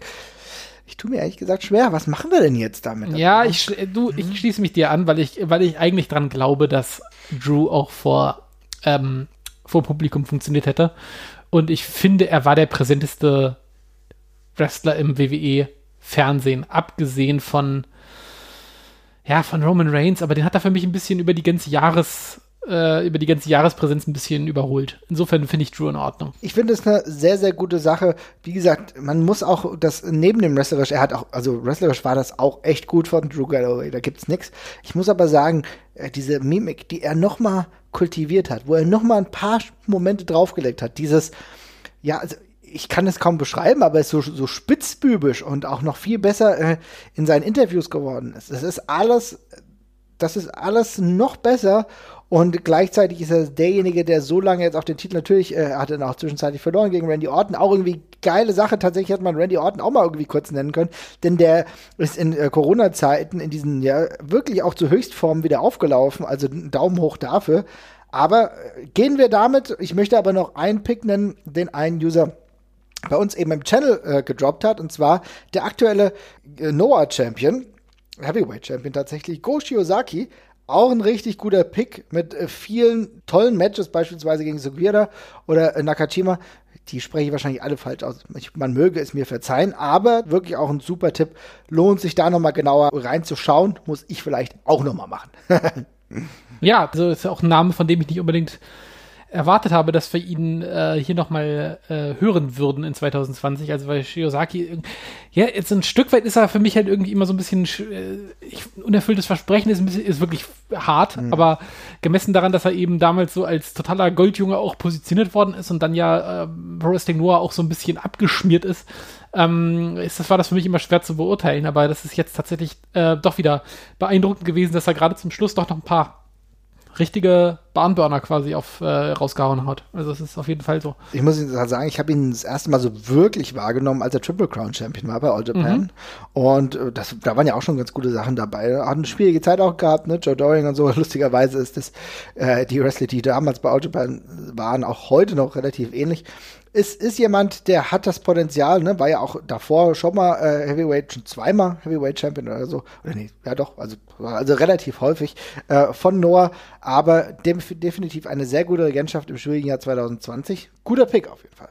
So, ähm, oh, ja, Krise schreibt ja auch gerade, Go für mich ein krasses Relikt aus den Nullerjahren. Anfang 10er ja, und Anfang 10er. Und deswegen auch so ein bisschen vom Radar verschwunden. Ja, das kann man verstehen. Für uns dann gefühlt auch. Ne? Aber es lohnt sich da mal einen Blick reinzuwerfen. Und jetzt gehen wir mal in eine ganz andere Thematik und zwar ins Twitter-Game des Jahres, Jesper.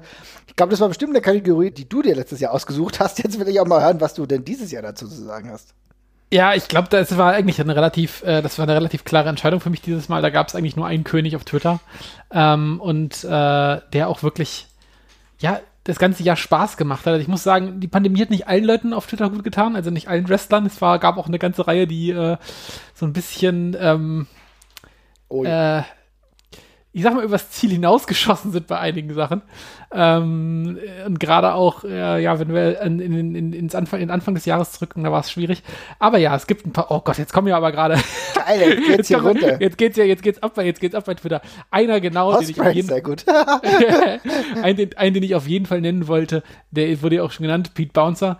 Pete Bouncer macht auf Twitter extrem viel Spaß, muss ich ganz ehrlich sagen. Ich äh, stimme auch meinungstechnisch sehr oft mit ihm ähm, überein Stabiler Typ auf jeden Fall gibt's nichts, Stabiler ne? Typ, auf jeden Fall. Unterhält mich tatsächlich sehr, sehr, sehr gut. Äh, ansonsten hätte ich auch noch Matt Card genannt. Also Matt Card ist mehr Internet-Troll als Wrestler tatsächlich. Äh, und hat, glaube ich, mehr Leute dran gekriegt als jeder andere, der auf Twitter unterwegs ist. Beschreib das mal ein bisschen für all die Leute, die vielleicht nicht auf Twitter unterwegs sind oder für die, äh, die es nicht so mitbekommen haben, weil das musst du genau erklären, denn das ist wirklich phänomenal. Ja, also äh, Matt Curtin macht es sich eigentlich, eigentlich nur zur Aufgabe, Boomer-Wrestler so lange zu nerven, bis auf ihn, reag äh, auf ihn reagieren und, und, und ihren Verstand verlieren, worauf er ihnen dann ein Zertifikat ausstellt, dass er sie dran gekriegt hat. Offici officially gotten to Certificate nennt es sich dann.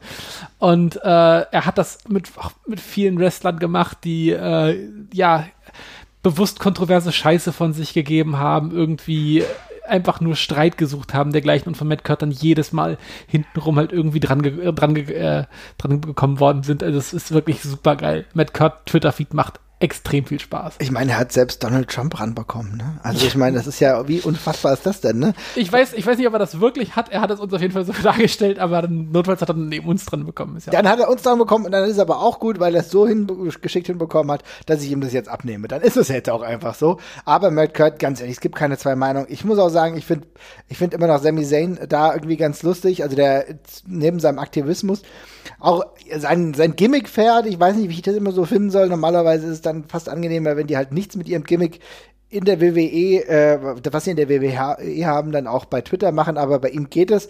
Ansonsten, ich würde sagen, einigen wir uns auf Matt Kurt, weil dieser Twitter-Account ist absolut göttlich. Und wenn es positive Dinge bei, äh, von Ref Pro in diesem Jahr gibt, dann ist er es wahrscheinlich. ja, auf jeden Fall. Super. Dann, das schließt so ein bisschen daran an, was wir jetzt gerade bezüglich des Twitter-Games ja schon angedeutet haben. 2021 will ich nicht mehr sehen, Jesper. Hängt es damit zusammen oder ist es was anderes? Äh, nee, das ist bei mir was anderes. Bei mir sind es einfach die, die, diese, diese Cine-Matches, die wir, von der wir eine ganze, ganze äh, Wucht in, gerade in der WWE hatten. Ähm, von denen ich am Anfang dachte, das könnte ein ganz cooles und interessantes Konzept sein, von dem ich mehr sehen möchte. Und ich habe dann relativ schnell gemerkt, eigentlich möchte ich davon nicht mehr sehen. Also irgendwie, zumindest so wie es die WWE macht, ist das eine Sache, die möchte ich, die, das, das hat sich in, instant für mich totgelaufen. Es sieht einfach aus wie ein grottenschlechter Actionfilm in aller Regel. und im besten Fall ist es ein bisschen unfreiwillig komisch, aber nee, danke. Also Cinematches brauche ich persönlich nicht mehr, äh, auch wenn ich verstanden habe, dass man sich gerade in der Pandemiezeit mal ein bisschen damit ausprobiert hat. Ich fand das total legitim, muss ich sagen. Ich finde es auch, würde es nicht kategorisch ausschließen. Also, man sollte es nicht zu häufig einsetzen, denn ich glaube, man hat jetzt mit einen Mittelweg schon gefunden, wie man auch Wrestling präsentieren kann auf einem Niveau, was hoch genug ist, äh, ohne darauf zurückgreifen zu müssen, akzentuiert. Manchmal kann ich mir das trotzdem noch gut vorstellen. Äh, für ganz große Pay-per-Views beispielsweise halte ich das äh, für, sag ich mal, wenn es vier Stunden geht oder so, halte ich so ein Cinematch immer noch als äh, denkbar und sinnvoll. Der große Vorteil hierbei ist ja, dass du nicht die Crowd verlierst, die normalerweise in den Sitzen im Stadion sitzt, weil die sind ja meistens gerade nicht da. Aber man sollte das äh, schön dosiert machen, dann ist das für mich weiter in Ordnung. Was man nicht dosiert machen sollte, äh, meiner Meinung nach, ist äh, das Stable Retribution einzusetzen. Denn das war wirklich eine absolute Grützenidee äh, der WWE. Und da kann auch jetzt jeder kommen und sagen, nee, aber das hat doch einen ganz guten Kern. Bullshit, ey. Es war von vorne bis hinten einfach komplett absurd. Irgendwelche anarchistischen Antifa-Menschen, so wie sich, keine Ahnung, irgendjemand aus den USA das vielleicht Stereotyp vorstellen mag, äh, kapern die WWE, machen den Ring irgendwie kaputt, nur um dann einen Vertrag dazu bekommen. Nein, also so wirklich funktioniert das nicht. Das Stable ist für mich eine absolute Totgeburt und etwas, was ich in dieser Form nicht mehr sehen muss, Jesper. Nee, tatsächlich. Also äh, Retribution ist ein, äh, ein absoluter Schlag ins Wasser gewesen, auch mit ein paar Leuten, die ja echt eigentlich was können und ähm, äh, auch vielleicht andererseits eine Zukunft in der WWE gehabt hätten, aber das ist einfach echt alles unglaublich peinlich und schlecht gemacht und diese, diese Backstage-Aufnahmen, wie sie da irgendwie, äh, irgendwie so einen Ziegelstein durch eine Glasscheibe schmeißen und dann irgendwie kichern wegrennen und dergleichen. Also das ist wirklich dermaßen unangenehm. Ich gebe, ich gebe, ich, gebe, ich gebe sofort klein bei und stimme dir völlig zu und äh, ja. Es tut mir leid, aber es ist einfach wirklich, das, also von vielen äh, schwierigen Entwicklungen in diesem Jahr war das für mich so wirklich der, der, der Gipfel, weil ich meine, ich lasse auch wirklich mit diesem Raw Underground, lass uns ein bisschen ähm, zurückblicken darauf, da lasse ich sogar noch mit mir reden, auch wenn das auch keine wunderbar geile Idee war, dass nee, das war auch McMahon zurückkehrt und ein und irgendwie so irgendwelche Brawls dann dort veranstaltet mit irgendwelchen abstrusen Fightern, die wir da zuvor bei NXT gesehen haben. Ja, also naja, und weißt du, du hast das Gefühl gehabt, es, wir sind echt wieder in den 90ern, wo dann äh, Girls dann da rumtanzen wie in einem Stripclub und dann irgendwelche Leute sich auf die Fresse hauen. Ach naja, also das war schon eine scheiß Idee, aber es war halt tatsächlich nichts zu Retribution. Nee, also Retribution, ganz klare Nummer eins hier. Der, der Günther schreibt ja auch gerade. Allein der Name Slapjack, liebe Leute, Slapjack reicht dafür, dass ein Scheitern hier ganz klar ist. Insofern, klare Sache, das wollen wir 2021 nicht mehr sehen. Was wir allerdings vielleicht jetzt noch sehen könnten, wenn wir das Jahr Revue passieren lassen, sind beispielsweise die Must-See-Matches. Und ich würde sagen, hier gehen wir ein bisschen weiter weg. Nicht nur jeder eins, sondern ich glaube, wir können hier mal ein paar droppen, bevor wir dann am Ende übrigens zu dem Match des Jahres kommen. Aber drop mal doch mal ein paar äh, Matches, die du ganz gerne empfehlen würdest. Weil vielleicht hat nicht jeder alles gesehen. Ich habe definitiv nicht alles gesehen und kann gerade im japanischen Bereich ein bisschen was nachholen. Vielleicht du auch, aber welche Tipps hast du denn für mich?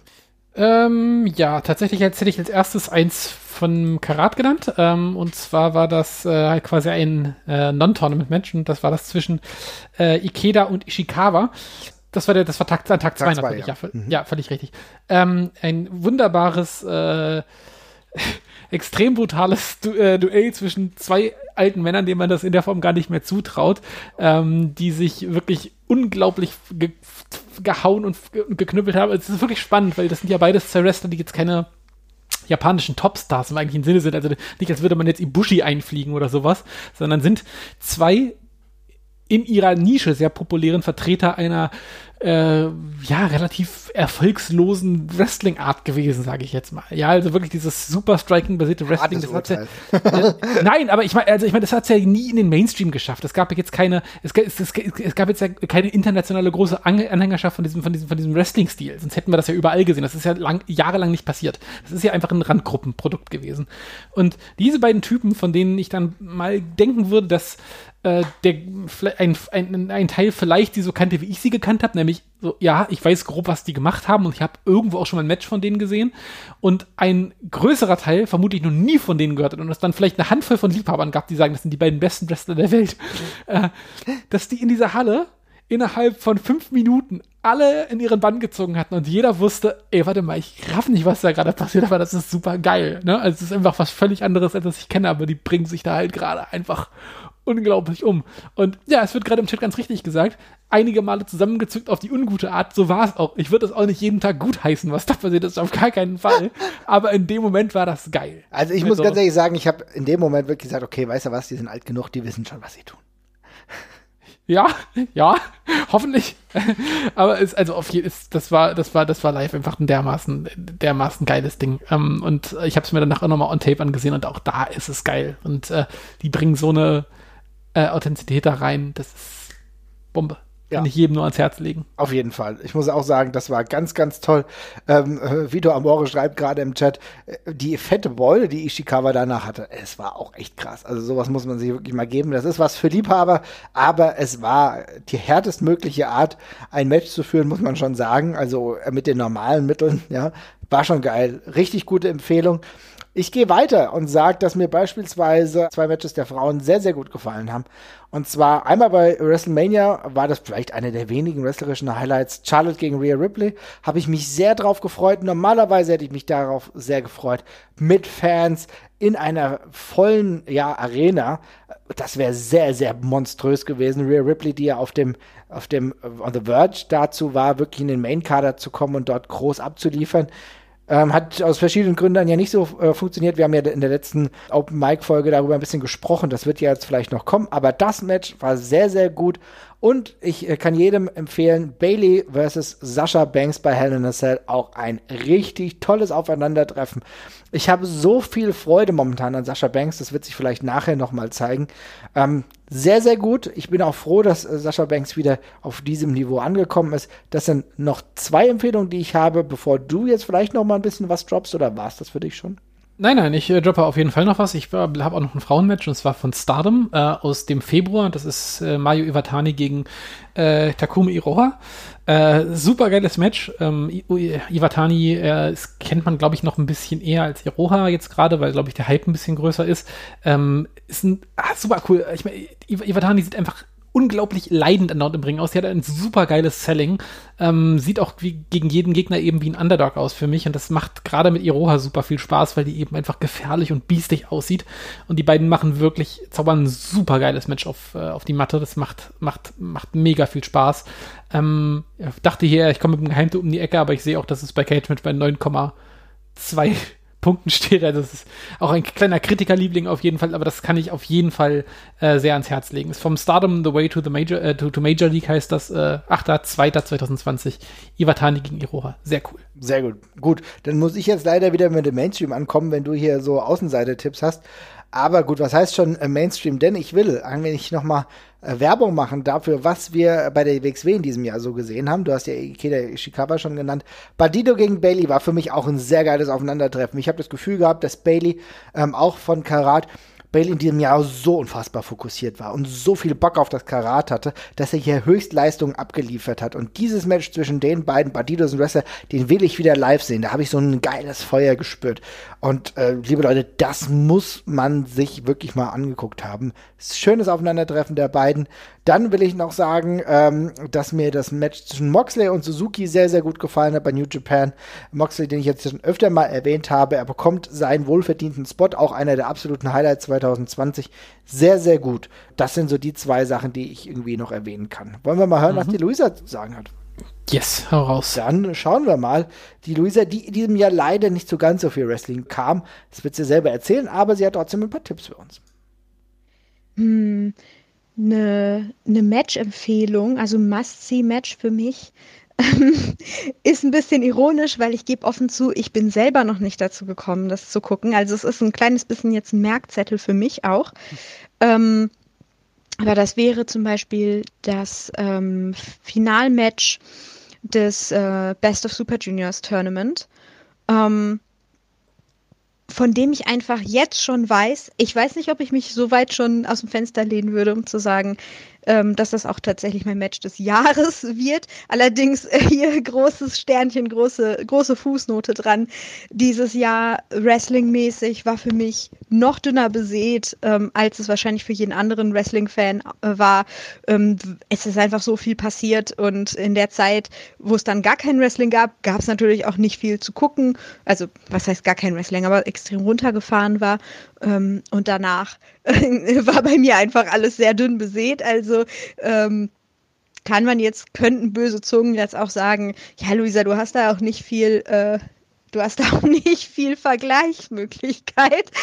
Ähm, nein, aber man muss sich vorstellen, bei diesem Match ähm, zwischen Hiromu Takahashi und äh, El Desperado in New Japan, mh, das ist ein Match, das in dieser Form, klar, die beiden sind sich vorher schon begegnet natürlich, ne, aber in dieser Form im Finale des Best of äh, Super Junior Tournaments, ähm, das ist irgendwie äh, so ein, so ein, hm, ein Dream Match tatsächlich auch gewesen, also speziell in dem Tournament, ähm, weil das so nochmal die, ähm, äh, die beiden waren ja sehr, waren ja verletzt, äh, lange Zeit. Und die Geschichte, die in den letzten ja, Jahren, wenn nicht sogar schon, mein, mein Zeitverständnis äh, hat sich völlig verabschiedet, aber sind es nicht sogar schon fast zehn Jahre? Äh, ich meine, die beiden haben trainiert zusammen und eigentlich seit ihrer Zeit als, äh, als Young Lions ist diese Geschichte schon mehr oder weniger aufgebaut worden oder hat sich eben selber auch über die Jahre immer mehr aufgebaut. Und ähm, in diesem Match, das äh, passiert natürlich, geht es ja auch viel um eine Sache, die mir jetzt persönlich besonders gut gefällt, nicht nur, weil es zwei Favoriten von mir sind, generell, ähm, sondern es geht natürlich auch um ähm, um ja einen, einen großen Reveal beziehungsweise ähm, ein, ein Story-Element. Ich will jetzt hier nicht spoilern für Leute, die es vielleicht noch nicht geguckt haben. eigentlich dürfte ich für mich dann auch nicht spoilern. Mm. Und zwar äh, ist ja El Desperado ein, ein maskierter äh, Wrestler und ähm, der aber schon die ganze Zeit sich, äh, ich meine, er hat ja auch in Mexiko trainiert, sich dieser mexikanischen Maskentradition bedient, auch in seinem Storytelling. Äh, und das wird halt da auch wieder eine Riesenrolle spielen. Natürlich super für mich. Großes Finale, äh, großes Drama. Also äh, ich kann es nur empfehlen. Ich habe schon diverse Zusammenschnitte, Video-Essays sozusagen drüber geguckt, die auch gerade ähm, dieses Match jetzt mit der allerersten, ähm, mit dem allerersten Aufeinandertreffen der beiden als Young Lions tatsächlich noch mit ihren Namen und ohne Gimmick ähm, beschreibt und ähm, macht einfach total viel Bock. Äh, ich muss es selber unglaublich dringend gucken. Ich glaube, ich mache es sogar morgen. Genau, ich habe eine Verabredung für morgen. Ähm, in dieser traurigen Welt leben wir, dass ich mir schon Verabredungen machen muss, um Wrestling gucken zu können. Wunderbar. Vielen Dank, Luisa. Äh, schöne Grüße und viel Spaß morgen beim Wrestling gucken. Aber es ist ein sehr, sehr guter Tipp. Ich persönlich habe es auch noch nicht gesehen. Takahashi gegen El Desperado im Finale der Best of the Super Juniors. Geiler Pick von dem, was ich schon gelesen habe. Müssen wir auf jeden Fall auch auf die Liste packen, Jesper, ne? Ja, sehr ist auch, kann ich, also da wird sie nicht enttäuscht sein. Das äh, lohnt sich auf jeden Fall sehr und äh, gibt ihr, glaube ich, genau das, was ihr von dem Match erwartet. Also. Ja ich finde es schön, dass wir gerade sehr, sehr viele gute Tipps, das ein oder andere will ich jetzt gar nicht vorwegnehmen, auch haben. Beispielsweise auch ein Pick der von Vito Amore, der gemeint hat, Osprey gegen Zack Saber Jr. bei Rev Pro High Stakes war ein absoluter Knaller, habe ich auch noch nicht gesehen. Ich kenne ja mehrere Matches der beiden äh, Athleten, kann mir vorstellen, dass das extrem gut war. Osprey auch ein Wrestler, der sehr oft und aktuell hauptsächlich, wie gesagt, in Japan, unter, äh, in Japan unterwegs ist, wissen wir ja schon seit mehreren Jahren. Aber mhm. in der York Hall, auch eine geile Halle tatsächlich, war ich schon ein paar Mal. Pure Ekstase, kann ich mir schon sehr, sehr gut vorstellen. Vielleicht muss ich mir das mal geben. Aber zu Zack Saber Jr. habt ihr ja eben schon im Chat gesagt, naja, der ist momentan immer noch enorm still dafür, dass er auch irgendwann mal äh, bezüglich der Speaking-Out-Sache ein wenig gemenschent wurde, um es mal so zu sagen. Ne? Ja, ja, und vor allem mit einem der am weitläufigsten bekannten Abuser sehr gut befreundet war die ganze Zeit und ja, ist immer noch auf Tauchstation. Wenig überraschend. Hat mir auch so ein bisschen die Lust an Sex Saber Junior ziemlich genommen, muss ich ganz ehrlich sagen. Da bin ich, kann ich nicht mehr irgendwie mich so super drauf einlassen, gerade bis da mal irgendwas kommt, aber das scheint ja nicht mehr der Fall zu sein. Also, ich meine, ich gebe vielen Leuten das, wenn sie sich ein bisschen mehr Zeit lassen, beispielsweise bei äh, Karen Noir war es ja auch so, dass er sich ein bisschen mehr Zeit gelassen hat. Dann war das Statement aber umso deutlicher, fand ich dann im Endeffekt auch in Ordnung. Ja. Der war ja aber auch nicht beschuldigt direkt. Nee, der war nicht beschuldigt, aber es geht, naja, gut, klar, wir wollen jetzt, ne, Kontaktschuld ja. immer so ein, so ein Problem. Ja. Jetzt franzen wir gerade aus, das ist vielleicht ein anderes Thema. Speaking out werden wir aber gleich eh nochmal drüber sprechen. Müssen yes. wir tatsächlich, ist eine der ja. größten Sachen. Aber klar, trotzdem ist es gut, wenn sich Leute dann irgendwo klar verhalten. Ja. Also wir haben jetzt viele Must-See-Matches. Ich gebe noch dazu Page und Omega gegen die Young Bucks als klare ja, Must-See-Kandidat für 2020. Und dann würde ich sagen, machen wir diese Kategorie mal dicht, denn wir haben ja noch das Match des Jahres, über das wir nachher noch sprechen. Ne? Genau, genau. Super. Ja, jetzt kommen wir zu den eher nicht so guten Seiten äh, dieses Jahres und wahrscheinlich auch etwas, was genau mit dem zu tun hat, was wir eben schon touchiert haben, und zwar der Vollidiot, der Vollidioten des Jahres 2020. Leider, muss man ja ehrlich sagen, haben sich da einige in die Schlange gestellt. Ja, boah, bei der Kategorie wusste ich gar nicht, wo ich anfangen sollte. Da mache ich jetzt auch einen weiten Bogen um äh, Speaking Out, muss ich ganz ehrlich sagen, weil das sind halt Boah, das ist ja nochmal eine ganz andere Kategorie tatsächlich. Aber den Vollidioten Jesus Christus, ey. Also da hatten wir eine ganze mannigfaltige Auswahl von Wrestlern, die ja gerade im Bezug auf äh, Corona und Covid sich äh, ganz toll geäußert haben, ganz tolle, spannende Meinungen dazu hatten, wer das doch alles entwickelt habe und was das eigentlich für ein Fake sei und dergleichen.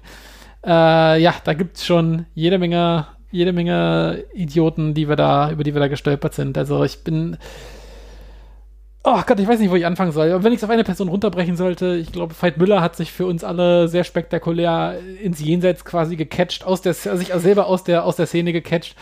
Ähm, da gibt es, glaube ich, keine zwei Meinungen zu. Das ist äh, ein relativ spannender Fall gewesen von äh, ja als Golden Boy positionierter Jungwrestler, der auch bei Ringkampf untergebracht worden ist, zu ja raus aus der Szene jetzt. Ähm, Inwiefern das jetzt letztendlich freiwillig war oder eben dem Mangel an Möglichkeiten geschuldet war, sei jetzt mal dahingestellt. Äh, das wäre, glaube ich, dann auch mein Pick Nummer eins in der Hinsicht. Abgesehen davon, dass er sich auf Twitter äh, nicht unbedingt super verhalten hat gegenüber einigen Usern und Userinnen. Ähm, ja, das wäre dann mein Pick an der Stelle, glaube ich. Ja, finde ich ein sehr, sehr guter Pick. Ich, aber bei Veit Müller müssen wir schon thematisieren, dass das leider alles in eine extrem falsche Richtung gegangen ist. Ja, auch jemand, der wirklich an the verge war, zu einem absoluten Mainstay in der WXW zu werden. Jemand, der, glaube ich, auch viel Credit bekommen hat von Fans, der aufgrund seines Ring In-Ring-Stils als, ja, ich glaube schon als sehr positiv gesehen wurde und von vielen auch angehimmelt wurde in einem kleineren Maße.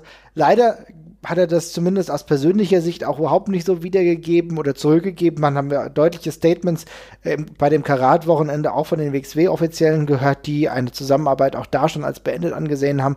Was schade ist, ähm, muss man sagen, weil das Potenzial ist da, aber wer sich so fernab von allem ähm, verhält, was irgendwie, wie soll ich sagen, einigermaßen bei klarem Kopf passieren sollte, dann tut es mir halt leid, muss ich sagen. Ähm, es gibt einige mehr oder weniger unproblematische Fälle, von denen du einfach weißt, okay, whatever, es ist halt auch ein Dummdösel.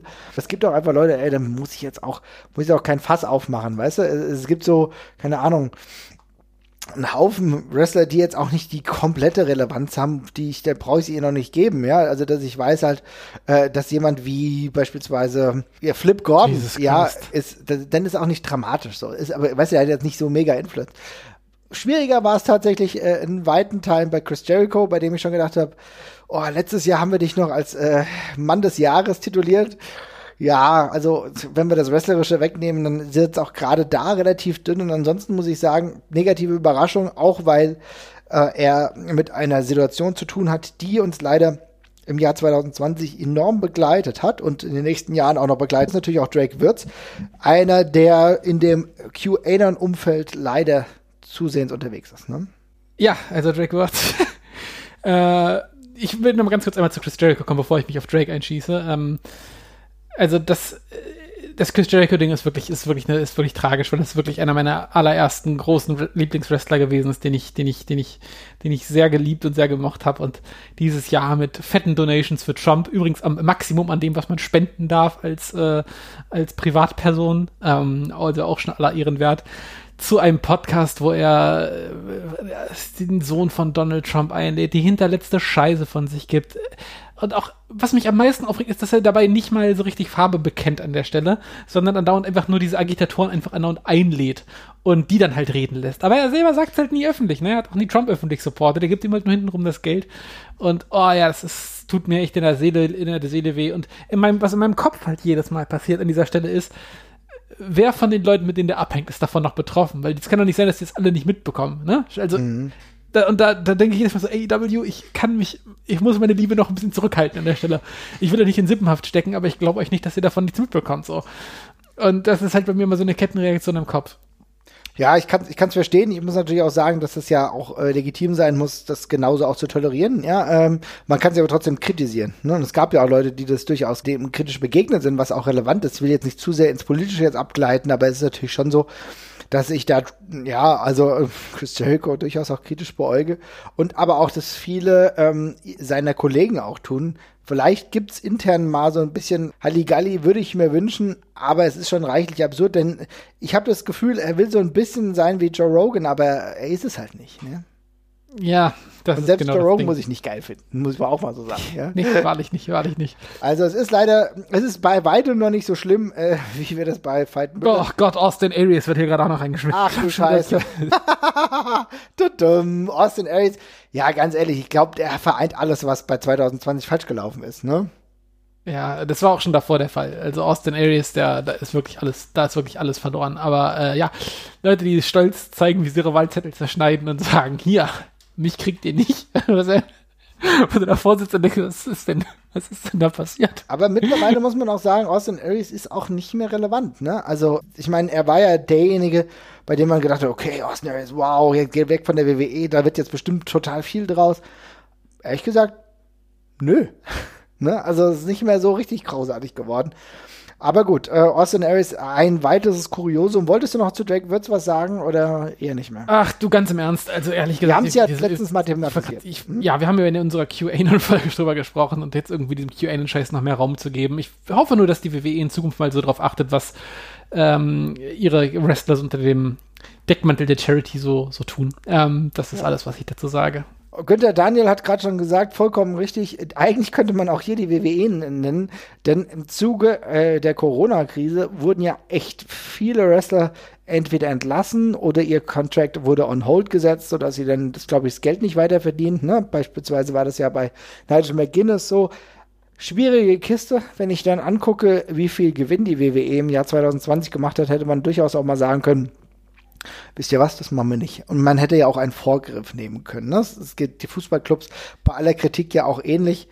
Die Hätte sind nicht so alle laufen. börsennotiert, Marvin. Wenn du an der Ja. Börse bist, dann wen, dann ticken die Uhren anders. Dann machst du damit Geld, wenn du Leute rausschmeißt. Das ist so. Ja, du hast vollkommen recht. Ne? Es ist natürlich immer noch, es ist halt völlig absurd, aber äh, das Ganze ohne Scheiß, wenn man das WWE-Geschäftsmodell einfach betrachtet und auseinander nimmt, ist alles daran absurd. Äh, und die, diese Entlassungen waren nur noch mal die, die Kirsche auf dem Eis quasi. Du hast vollkommen recht. Das ist absurd. Ja. Wenn, ja, für was entscheiden wir uns denn jetzt? Wir müssen uns mal für jemanden entscheiden. Was nimmst du? Boah, das ist echt schwer. Das ist echt schwer. Also keine Ahnung. Ich muss, ich muss ganz ehrlich sagen, ähm, ich, ich, an Austin Aries hätte ich wirklich gar nicht gedacht, aber der Typ, ähm, der ist so aggressiv dumm. Das, das macht, das gibt ihm jetzt für mich gerade schon den Ausschlag, weil der geht, der geht ja immer, nach- der geht ja immer, der geht ja mit, mit seiner dumm, mit seiner Dummhaftigkeit so nach vorne. Das ist ja wirklich, ja, ich glaube, für mich ist es Austin Aries. Dann nehmen wir doch Austin Aries. Ich find's gut. Der wurde hier reingeworfen äh, von der Eva. Vielen Dank dafür. Und du hast vollkommen recht. Das ist dieses interaktive Format, liebe Leute, wovon wir immer sprechen. Live hier im Chat dabei, die Einlassungen sofort mitgenommen und plötzlich den Sieger gekürt. Austin Aries, das hast du dir verdient.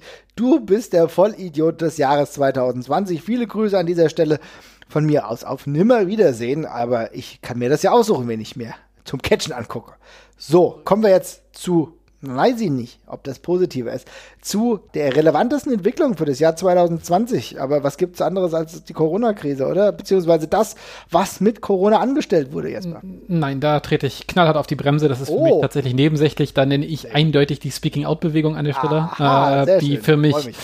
einfach, also Corona, äh, ja, äh, das ist eine Sache, die wird uns in Zukunft, äh, die kann uns immer wieder beschäftigen in irgendeiner Form und, ähm, äh, und immer wieder treffen. Äh, Pandemien, das wird nicht die letzte sein, es wird nicht die letzte globale Katastrophe sein, auf der wir, auf die wir hier gemeinschaftlich äh, zuschlittern bei unserem äh, Verhalten, was Umwelt und dergleichen angeht. Das geht Na, weiter. super, jetzt kommt wieder Keine- der Kontrakrise hier. Ja, Sorry, ich, sag, ich, sag, ich, sag's, ich sag's ja nur, ich sag's ja nur, ich sag's ja nur. Also ich glaube, ich glaube, viel von dem Wissen, das sie sich in der Corona-Zeit angeeignet haben, können Wrestling Promotions später nochmal verwenden. Äh, Sage ich jetzt mal ganz positiv. Aber Speaking Out äh, möchte ich an der Stelle einfach äh, ganz dringend nennen, weil es ein ähm, ja, ein industriespezifisches Problem ist vielleicht ein bisschen viel gesagt, weil viele Entertainment-Bereiche davon sehr betroffen sind von dem Sexismus und den äh, und dem Missbrauch, der da stattfindet in diesen in diesen in diesen Industrien. Äh, aber äh, im konkreten Fall ging es eben um Sexismus und Missbrauch im Wrestling-Kontext. Und ähm, ich muss ganz ehrlich sagen, das Thema ist für mich noch nicht abgeschlossen. Ich möchte es heute auch noch nicht vollumfänglich behandeln, weil ähm, ich habe mir damals vorgenommen, ich möchte exakt ein Jahr warten, seitdem wir das besprochen haben, um dann nochmal Revue passieren zu lassen, was in der Zwischenzeit passiert ist. Ähm, und ich glaube, unser Urteil wird nicht nur positiv ausfallen bei der ganzen Geschichte. Es gibt ein paar gute Entwicklungen, es gibt äh, sehr viel Versuch vergessen zu lassen, es gibt äh, viel Wegsterben, was Promotions angeht, oder die sich gar nicht geäußert haben. Es gibt Leute wie Zack Saber Jr., die einfach still geworden sind auf einmal. Und da werden wir mal gucken müssen, was davon übrig bleibt. Aber es gibt auch ein paar, es gibt auch positive Sachen. Es gibt äh, ganz kleine Stellschrauben wie äh, die von der WXW, die wieder äh, ja separate äh, Frauen, Frauentrainings anbieten, äh, auch darauf achten, dass Frauentrainerinnen jetzt dabei sind und dabei gewesen sind in den letzten Monaten, als das alles noch stattgefunden hat. Es gibt auch das Positive, dass einige von diesen Leuten einfach völlig aus dem Wrestling-Business verschwunden sind. Ganz liebe ja. Grüße an Travis Banks zum Beispiel.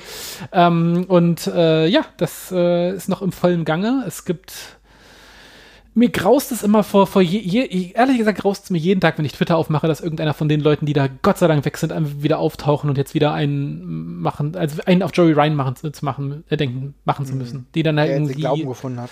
Der jetzt, der, der jetzt zu Gott, der, der, der gleichzeitig zu Gott und gleichzeitig den Weg zu seinem Anwalt gefunden hat, was wirklich ein großes, großes Wunder ist. Halleluja. Ähm, und ja, da hoffe ich einfach, dass diese Leute draußen bleiben und weiter äh, für alle Zeit raus, raus sind.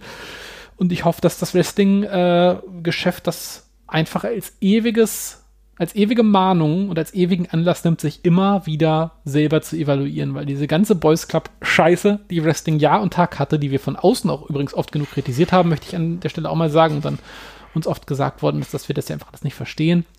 Ähm, das war halt der Boden, auf dem dieser ganze Scheiß halt gedeiht ist. Und ähm, das darf halt einfach wirklich nie wieder passieren. Also ich glaube, wir sind relativ kurz davor gewesen, dass dieses Business halt völlig daran zer zerbrochen wäre und ähm, ja, das darf einfach nie wieder, nie wieder vorkommen. Ja, also ich muss ganz ehrlich sagen, ich fand, das war ein sehr, sehr spannender Lernprozess. Also für mich persönlich auch. Also wo ich gewisse Dinge gar nicht wusste und äh, mir das dementsprechend vermittelt wurde, wo auch und ich kann eigentlich nur daran appellieren und ich finde es klasse, wie viele Leute sich geäußert haben, wie viele Frauen sich geäußert haben äh, von ihren Situationen, uns haben teilhaben lassen, haben das offen geschildert. Es wurde ihnen auch zum allergrößten Teil geglaubt.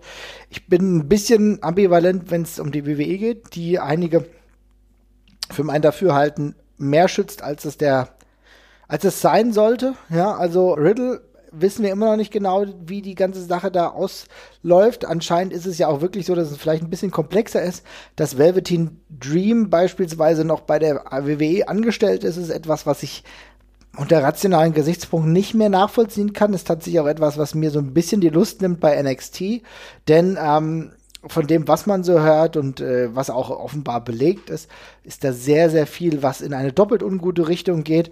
Wir haben aber, und das ist ein ganz, ganz wichtig, auch darauf hinblickend auf 21, wir haben eben über Corona gesprochen und da gab es positive Entwicklungen. Das muss man ja auch sagen, dass die WWE viel und vieles versucht hat, andere Ligen vieles versucht haben, um Wrestling weiterhin oder neu attraktiv zu machen. Wir erinnern an den Superdome, der vielleicht nicht jedem gefällt, aber der zumindest, wenn ich äh, nachts beispielsweise wie, wie gestern Nacht ähm, TLC schaue, dann sehe ich, okay, geil.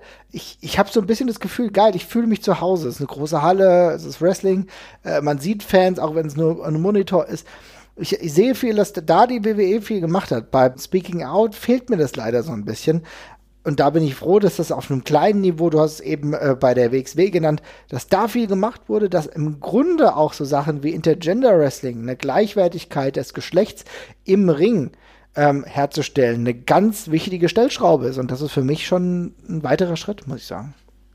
Ja, ich hoffe, äh, das setzt sich fort. Ähm, ich bin ein bisschen traurig, dass es das noch nicht ganz ins Mainstream geschafft hat. Und tatsächlich, das hätte ich mir noch gewünscht als grünen Abschluss, dass eben auch die großen Promotions in irgendeiner Form drauf anspringen. Äh, da sind wir leider noch nicht, äh, weil gezwungenermaßen, ja, die haben eben auch die Kaderdichte, um das Problem quasi zu umschiffen in der Hinsicht.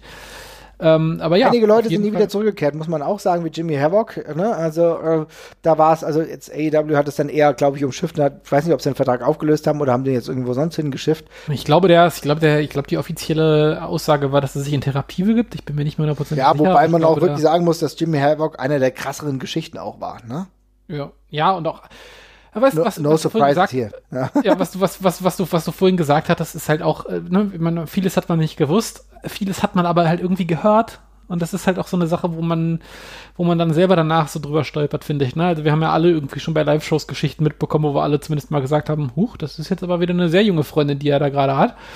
Ähm, und äh, das setzt sich ja so überall fort. Also es ist, glaube ich, ein Augenöffner in jeglicher Hinsicht für uns alle gewesen. Ja. Ähm, ja. Und das ist auch etwas, was kann man, wir, kann man sich kann man sich nur vornehmen, da selber in Zukunft weiter drauf zu achten. Wollte ich gerade sagen, es ist etwas, was wir definitiv noch nicht abschließend beurteilen können, ja. weil wir müssen da konsequent den Fokus hochhalten, weil nur wenn wir es einmal thematisieren, wir haben einen Podcast drüber gemacht, wir halten das großartig im Fokus. Wir müssen das hochhalten. Das ist genauso ein Thema wie beispielsweise im Fußball, wenn es um äh, großartige Korruptionsskandale geht DFB, äh, der rummauschelt mit Bierhoff und Löw, äh, was jetzt nichts mit Korruption zu tun hat, aber mit anderen Absurditäten. Wir müssen auch da den Druck hochhalten, um die Berichterstattung dementsprechend anzufüttern, weil es darf nicht verschwinden. Es kann nicht sein, dass wir sagen, okay, 2021, jetzt ist alles wie früher. Das ist nämlich ja, ich bin, ich, ich, ich, bin, ich bin sehr gespannt, wie sich, wie sich, wie sich das am Ende alles ausgehen wird, weil ich ähm, damals haben wir, also wir, ich glaube, wir können uns schon mal festhalten, wir werden auf jeden Fall äh, ein, ein Jahr Follow-up machen zu der, zu der Folge, die wir Klar. damals gemacht haben. Ähm, aber es war ja, wir hatten ja damals auch gesagt, diese ganze Bewegung hat ja immens davon profitiert, dass es in der Zeit eigentlich kein Wrestling gab. Ne? Also wir sind, das ging am, quasi in den, in den ersten Wehen der Corona-Zeit los, als links und rechts alles abgesagt worden ist. Und im Zuge dessen äh, wurden diese Stimmen eben gehört. Man konnte halt nichts dagegen sagen. Man konnte nicht einfach irgendwie neue Shows und Matches oder sowas drüber pasten über diese Aussagen, sondern die standen im Raum. Man konnte nichts machen. Man konnte sich nur mit diesen Aussagen beschäftigen. Und irgendwie ist man dann aber doch in diesen Alltagsmodus wiedergekommen bei Corona und ich hoffe, dass die Euphorie, wenn wir die Türen irgendwann wieder aufmachen und sagen, wir können jetzt alle wieder zum Live-Wrestling gehen, dass es nicht wieder in, die andere Richtung kippt und wir dann von der schönen alten Zeit reden, die wir jetzt wieder aufgreifen. Das, aber das, liegt an uns. Aber das liegt ganz ehrlich an ja, uns allen. Es liegt, es liegt an uns allen. Es liegt nicht nur an uns, es liegt auch vor allem an den Aktiven. Das ja. liegt vor allem an den Aktiven, aber es liegt natürlich auch an uns. Wallet ja, und, Wallet und so, ne? Und das ist nämlich natürlich, das ist ein ganz wichtiger Punkt, weil es kann halt nicht sein, dass wir dann sagen, na gut, okay, es ist wieder scheißegal. Natürlich war es ein super Moment und es war ein relevanter Moment, dass Zeit, ganz ehrlich, wäre kein Corona gewesen. Wäre das ein Thema gewesen für drei, vier Tage, und dann mhm. wäre wär aber schon die nächste Live-Veranstaltung gewesen. Und die nächste es hätte, vor allem, es, hätte, es, ja, es hätte vor allem nicht diesen Lawineneffekt gegeben. Ne? Genau. Dadurch, dass, da, dadurch, dass diese einzelnen Aussagen dermaßen isoliert im Raum standen, konnten ja erst die anderen Leute den Mut fassen, sich dann auch mit dran zu hängen an die Stelle. Normalerweise hätte das eine Person gesagt und dann wäre es irgendwie abgehandelt worden und bevor dann die anderen Personen mit draufspringen und sagen, ey, ich habe da auch Erfahrung gemacht, das wäre nicht passiert. Und ähm, insofern hatten wir so einen Moment der Stille eigentlich, äh, wo dann man diese einzelnen Schreie sehr gut gehört hat. Und ähm, ja, ich weiß nicht, ob wir noch mal so eine zweite Chance bekommen nee, in der Hinsicht. Weiß ich auch nicht, aber ich finde es gut und wichtig und ich kann allen nur gratulieren, die das wirklich gemacht haben, die uns äh, gezeigt haben, auch im deutschen Bereich tatsächlich waren es relativ viele, ne? die gesagt haben, das und das lief schief, da und da müssen wir rangehen. Es ist, sagen wir mal, hier, Hände auf den Tisch, wir sehen einige Wrestler gerade nicht mehr. Ne? Also Jay Skillett beispielsweise ist nicht mehr vor Ort, äh, der, der, wird nicht mehr eingesetzt. Ja, das ist nur einer von mehreren Wrestlern, die nicht mehr in dem aktiven Kader verwurzelt sind der WXW nur so geht's leider. Gut, wir haben relativ lang darüber gesprochen, aber das ist auch eine relevante Entwicklung. Vielleicht können wir ja sagen, dass wir 2021 nicht mehr die gleichen Schwierigkeiten haben bezüglich der Corona-Situation. Vielleicht äh, wird sich das im Zuge einer weitergehenden ja, Immunisierung durch vielleicht Impfungen, vielleicht hatten Leute es auch schon haben, Herdenimmunität ist so ein Thema Vielleicht wird sich das im Sommer einigermaßen ausspielen. Ich bin sehr gespannt, wie es da weitergeht, weil tatsächlich ist es ja auch so ein Thema, was machst du jetzt mit dem Royal Rumble? Im Endeffekt kannst du da keine Fans reinlassen. Die Situation in den USA ist so drastisch, dass äh, ich mir nicht vorstellen kann, dass in den nächsten zwei, drei Monaten da großartig Fans am Start sein werden, auch wenn Florida wo, womöglich ein wenig anders tickt. Der Rumble ist ja immer so ein Event, wo du Fans eigentlich brauchst, um große Momente zu schaffen. Mal schauen. WrestleMania könnte der erste Moment sein, sagen wir mal positiv getippt, vielleicht auch in einem kleineren Rahmen. Das müssen wir sehen, was die WWE da plant. Das bleibt auf jeden Fall interessant, aber jetzt kommen wir tatsächlich schon zu der vorletzten Kategorie des heutigen Abends, Jesper. Es ist das Match des Jahres und weil wir jetzt die ganze Zeit gebabbelt haben, würde ich sagen, lasse ich jetzt mal Kultau den Vortritt, oder? Ja, sehr gerne. Und go, mein Lieber. Also 2020, mein Match des Jahres. Da muss ich ein ganz kleines bisschen ausholen, denn 2020 ist ja auch das Jahr, wo die Wrestling-Ligen kreativ werden mussten, was sie ohne diesen wichtigen Aspekt des Wrestlings, also die fehlenden Zuschauer, ähm, wie sie das am besten kompensieren. Und für mich hat das All Elite Wrestling 2020 extrem gut hinbekommen. Und ein Match, was da halt gut reinpasst, wo es auch gut kaschiert wurde, dass keine Fans da sind, Das ist einfach mein Match des Jahres 2020 und das ist von der Veranstaltung Double or Nothing aus dem Mai und zwar das Stadium Stampede Match ähm, zwischen Adam Page, Kenny Omega, Matt Hardy, Matt Jackson und Nick Jackson und die sind gegen den Inner Circle, Chris Jericho, Jake Hager, Ortiz, Santana und Sammy Guevara angetreten. Das Match geht so ein bisschen länger als eine halbe Stunde. Und es ist halt wirklich das unterhaltsamste Match, was ich vielleicht jemals gesehen habe. Ich habe mich kaputt gelacht während dieses Matches und habe es mir auch tatsächlich seitdem, das geht so eine knappe halbe Stunde, immer mal wieder angeschaut weil es einfach so viele tolle und witzige und vor allem kreative Aktionen hat. Ich erinnere mich da an Chris Jericho zum Beispiel, der so eine Pylone sich einfach auf den Kopf setzt und dann wie eine alte Hexe lacht, wie er dem Maskottchen der Jacksonville ähm, Jaguars den Judas-Effekt verpasst, wie Sammy Guevara per Northern Light Suplex über den ganzen Platz bis in die gegnerische Endzone gesuplext wird, wie er vor dem Pferd von Adam Page wegrennt, wie er vor dem Golfkart wegrennt und Bryce Ramsburg, der Referee, da auch hinterher rennt mit seinen kurzen Beinchen und einfach nur bemitleidenswert ist, weil er nicht hinterherkommt. Also es sind so viele tolle Momente in dem Match und gerade so in dieser Corona-Zeit. Man ist zu Hause, man sieht nicht so viele Leute, war das so ein Stimmungsaufheller für mich und ich habe es mir so häufig immer mal wieder angeschaut, weil ich mich immer wieder darüber kaputt lachen kann. Aber es hatte halt auch viele tolle kreative Momente, wie zum Beispiel die Szene an der Bar mit Adam Page und Jake Hager. Zum Beispiel wie die Tore benutzt wurden, wie die Tribünen benutzt wurden. Das war einfach ganz, ganz klasse. Und es wurden halt auch in diesem Match kleine Stories irgendwie weitergeführt. Und man konnte wirklich sehen, wie viel Spaß diese zehn Wrestler in diesem Match hatten. Also das waren ja wie kleine Kinder, die einfach richtig Bock hatten, ähm, Wrestler zu spielen. Und das haben die richtig, richtig gut gemacht. Und das Coole ist halt auch, auch wenn das jetzt so ein Quatschmatch war, wo sich jetzt niemand so richtig ernst genommen hat, es war halt wirklich richtig, richtig gut erstmal. Und es gibt eigentlich keine richtigen Verlierer. Also, also es ist jetzt nicht so, dass jemand dadurch groß an Standing verloren hätte. Eher ganz, ganz im Gegenteil. Und das finde ich halt cool, dass die Wrestler da so viel Freiraum bekommen haben, um ihre Ideen einzusetzen. Es gab ein tolles Finish, was auch gleichzeitig der Höhepunkt des Matches war. Tolle Bilder, es sah klasse aus, es wurde ganz klassisch angepfiffen, die Wrestler kamen rein wie typische Footballspieler und von daher würde ich sagen, das Stadium Stampede Match äh, war für mich ein voller Home Run und ich hoffe, dass es 2021 Stadium Stampede 2 geben wird, vielleicht dann ja in einem Freizeitpark oder sowas. Geil, habe ich Bock drauf. Daniel, geiler Tipp, finde ich eine super, super Angelegenheit. Match des Jahres Stadium Stampede, es war wirklich herausragend.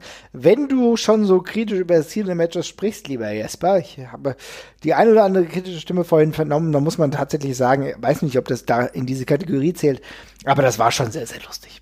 Ja, das hätte ich da auch nicht reingezählt. Das ist tatsächlich sehr, sehr gut. Jetzt wieselt er sich wieder raus. Nee, Bobby the Brain hin oder was? Ja, genau. tatsächlich, tatsächlich, irgendwie, ich hatte das mit überhaupt nicht auf dem Schirm. Ich hatte das Gefühl, dass ich das nicht mehr nach 2020 gesteckt, weil es mir so ewig herkommt, okay. vorher kommt. Aber ja, mega gutes Match, super gute Wahl. Äh, fand ich auch ultra lustig. Also, äh, alle, Kultor hat so wunderbar erklärt, äh, die ganzen, ganzen einzelnen Aktionen. Äh, tatsächlich war es auch cool für den Inner Circle, weil Chris Jericho die da irgendwie alle so auf die, auf, auf, auf die Karte gezogen hat einfach und die waren also auf die Map abgezogen hat, die waren sofort alle da. Ähm, das hat gepasst. Mit, mit Hardy auf dem, als, als, Gegen, als Gegenspieler bei der ganzen Geschichte macht auch super Sinn. Das ist alles schon super so gewesen und sehr lustig. Das, war die, das ist die gute Art von Überdrehtheit.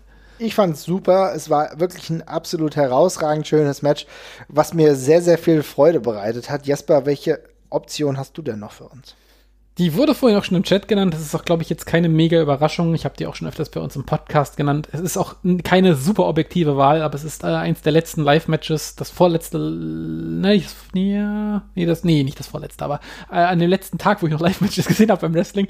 Und darum ist es Bandido gegen Mike Bailey tatsächlich. Das ah, ist, ja. Ähm, für mich einfach ein riesiges geiles Karat, High-Flying, völlig drüber, super spektakuläres Mega-Ding gewesen mit all dem, was ich beim Karat. Der, ich ich habe genau eine Kapazität für so ein Match beim Karat, wo, wo, wo, wir, wo wir weit über das Maß hinausgehen, was ich eigentlich für sinnvoll erachte. Und wenn man das dann aber gut macht, dann ist es halt ein Meisterwerk und das ist es für mich. Ich hatte da, war da live total drin. Das hat mich auch emotional gerade auf dem richtigen Moment gecatcht. Ähm, hält aber auch on Tape den, den mein, mein, meine Nostalgie völlig stand. Das ist auch so einfach ein geiles Match. Ähm, und ja, super spektakulär. Man kann es live nicht glauben, wenn man es sieht. Und einfach nur fett. Und das ist, wie gesagt, es ist nicht objektiv, aber muss naja, ich, ich muss auch sagen, ich habe es ja auch äh, vorhin bei meinen äh, Picks genannt, wenn es um Must-Matches geht. Insofern kann ich dir da ja grundsätzlich nur zustimmen. Ich kann mich ja nicht logischerweise ausnehmen. Will nur noch mal zu bedenken geben, dass äh, ich ein Match jetzt auch nehme, was für mich so wirklich Match of the Year Candidate ist. Tatsächlich ist es einfach Ilya gegen Walter. Du hast ein bisschen weniger Emotionen gehabt als ich dabei. Ich habe die Rezeption der WWE tatsächlich auch vernommen und auch mitbekommen, wie beispielsweise John Michaels, von dem ich ja eigentlich wrestlerisch immer noch viel halte, oder dem Regal, wie die das abgefeiert haben, die haben ja selber das Match dann nochmal separat bei YouTube hochgeladen mit ihren Kommentaren, was ich irgendwie auch für diese Wertigkeit dieses Matches irgendwie relevant fand. Für mich ist das tatsächlich das Match of the Year. Vielleicht müssen wir uns auch hier nicht einigen. Äh, ich sehe, dass ja. der äh, Günther beispielsweise genau dieses Match auch genommen hat. Es ist tatsächlich einfach ein Match.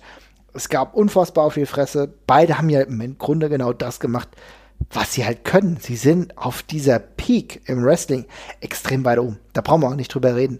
Es ist halt einfach so. Was die beiden bei NXT UK sollen, I don't know. Ja, dass ein Ilya das Potenzial hat, ganz woanders zu sein, dass ein Walter das Potenzial hat, ganz woanders zu sein, das hängt nur an ihm. Das müssen wir sehen. Aber ich glaube, sie haben alles abgeliefert. Für mich einer der Kandidaten, auch mit der Schwierigkeit, dass das im Gegensatz zu Bailey Bandido ohne Fans stattfand. Darf man nicht vernachlässigen. Ja, ist richtig. Äh, hat natürlich den Vorteil, dass es on Tape auch besser wirkt, was die beiden da machen. Das ist halt einfach ohne das Geschrei in der Halle trotzdem halt sehr greifbar. Wenn man sich umbringt, dann kann man das immer, das kann, das kann man auch zu Hause ganz Na, Ich merke, äh, wie du das jetzt hier so negativ auslegst. nee, nein, gar nicht, absolut nicht. Es ist einfach, es kommt einfach ihrem Stil mehr entgegen, das kann man immer so sagen. Ähm, ich habe mich immer noch ein bisschen gescheut. Frechdachs. Ja, ja.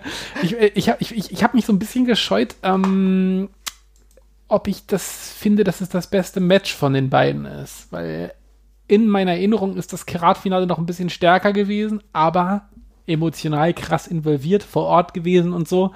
Auch wenn ich es danach auch nochmal on Tape gesehen habe.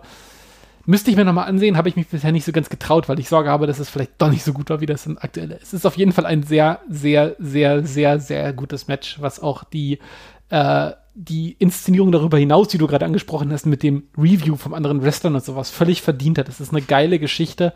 Ähm, es ist eine Frechheit, dass Ilja und Walter bei NXT UK rumlaufen. Also mal ganz Match ehrlich, jetzt der, mal Butter also, bei die Fische, es macht doch ja, keinen Sinn, oder? Das macht doch keinen Sinn. Nee, macht doch keinen Sinn. Also ich meine, da hier irgendwie Jack, Jack Stars und, und was, wie die ganzen Dödel oh, da heißen.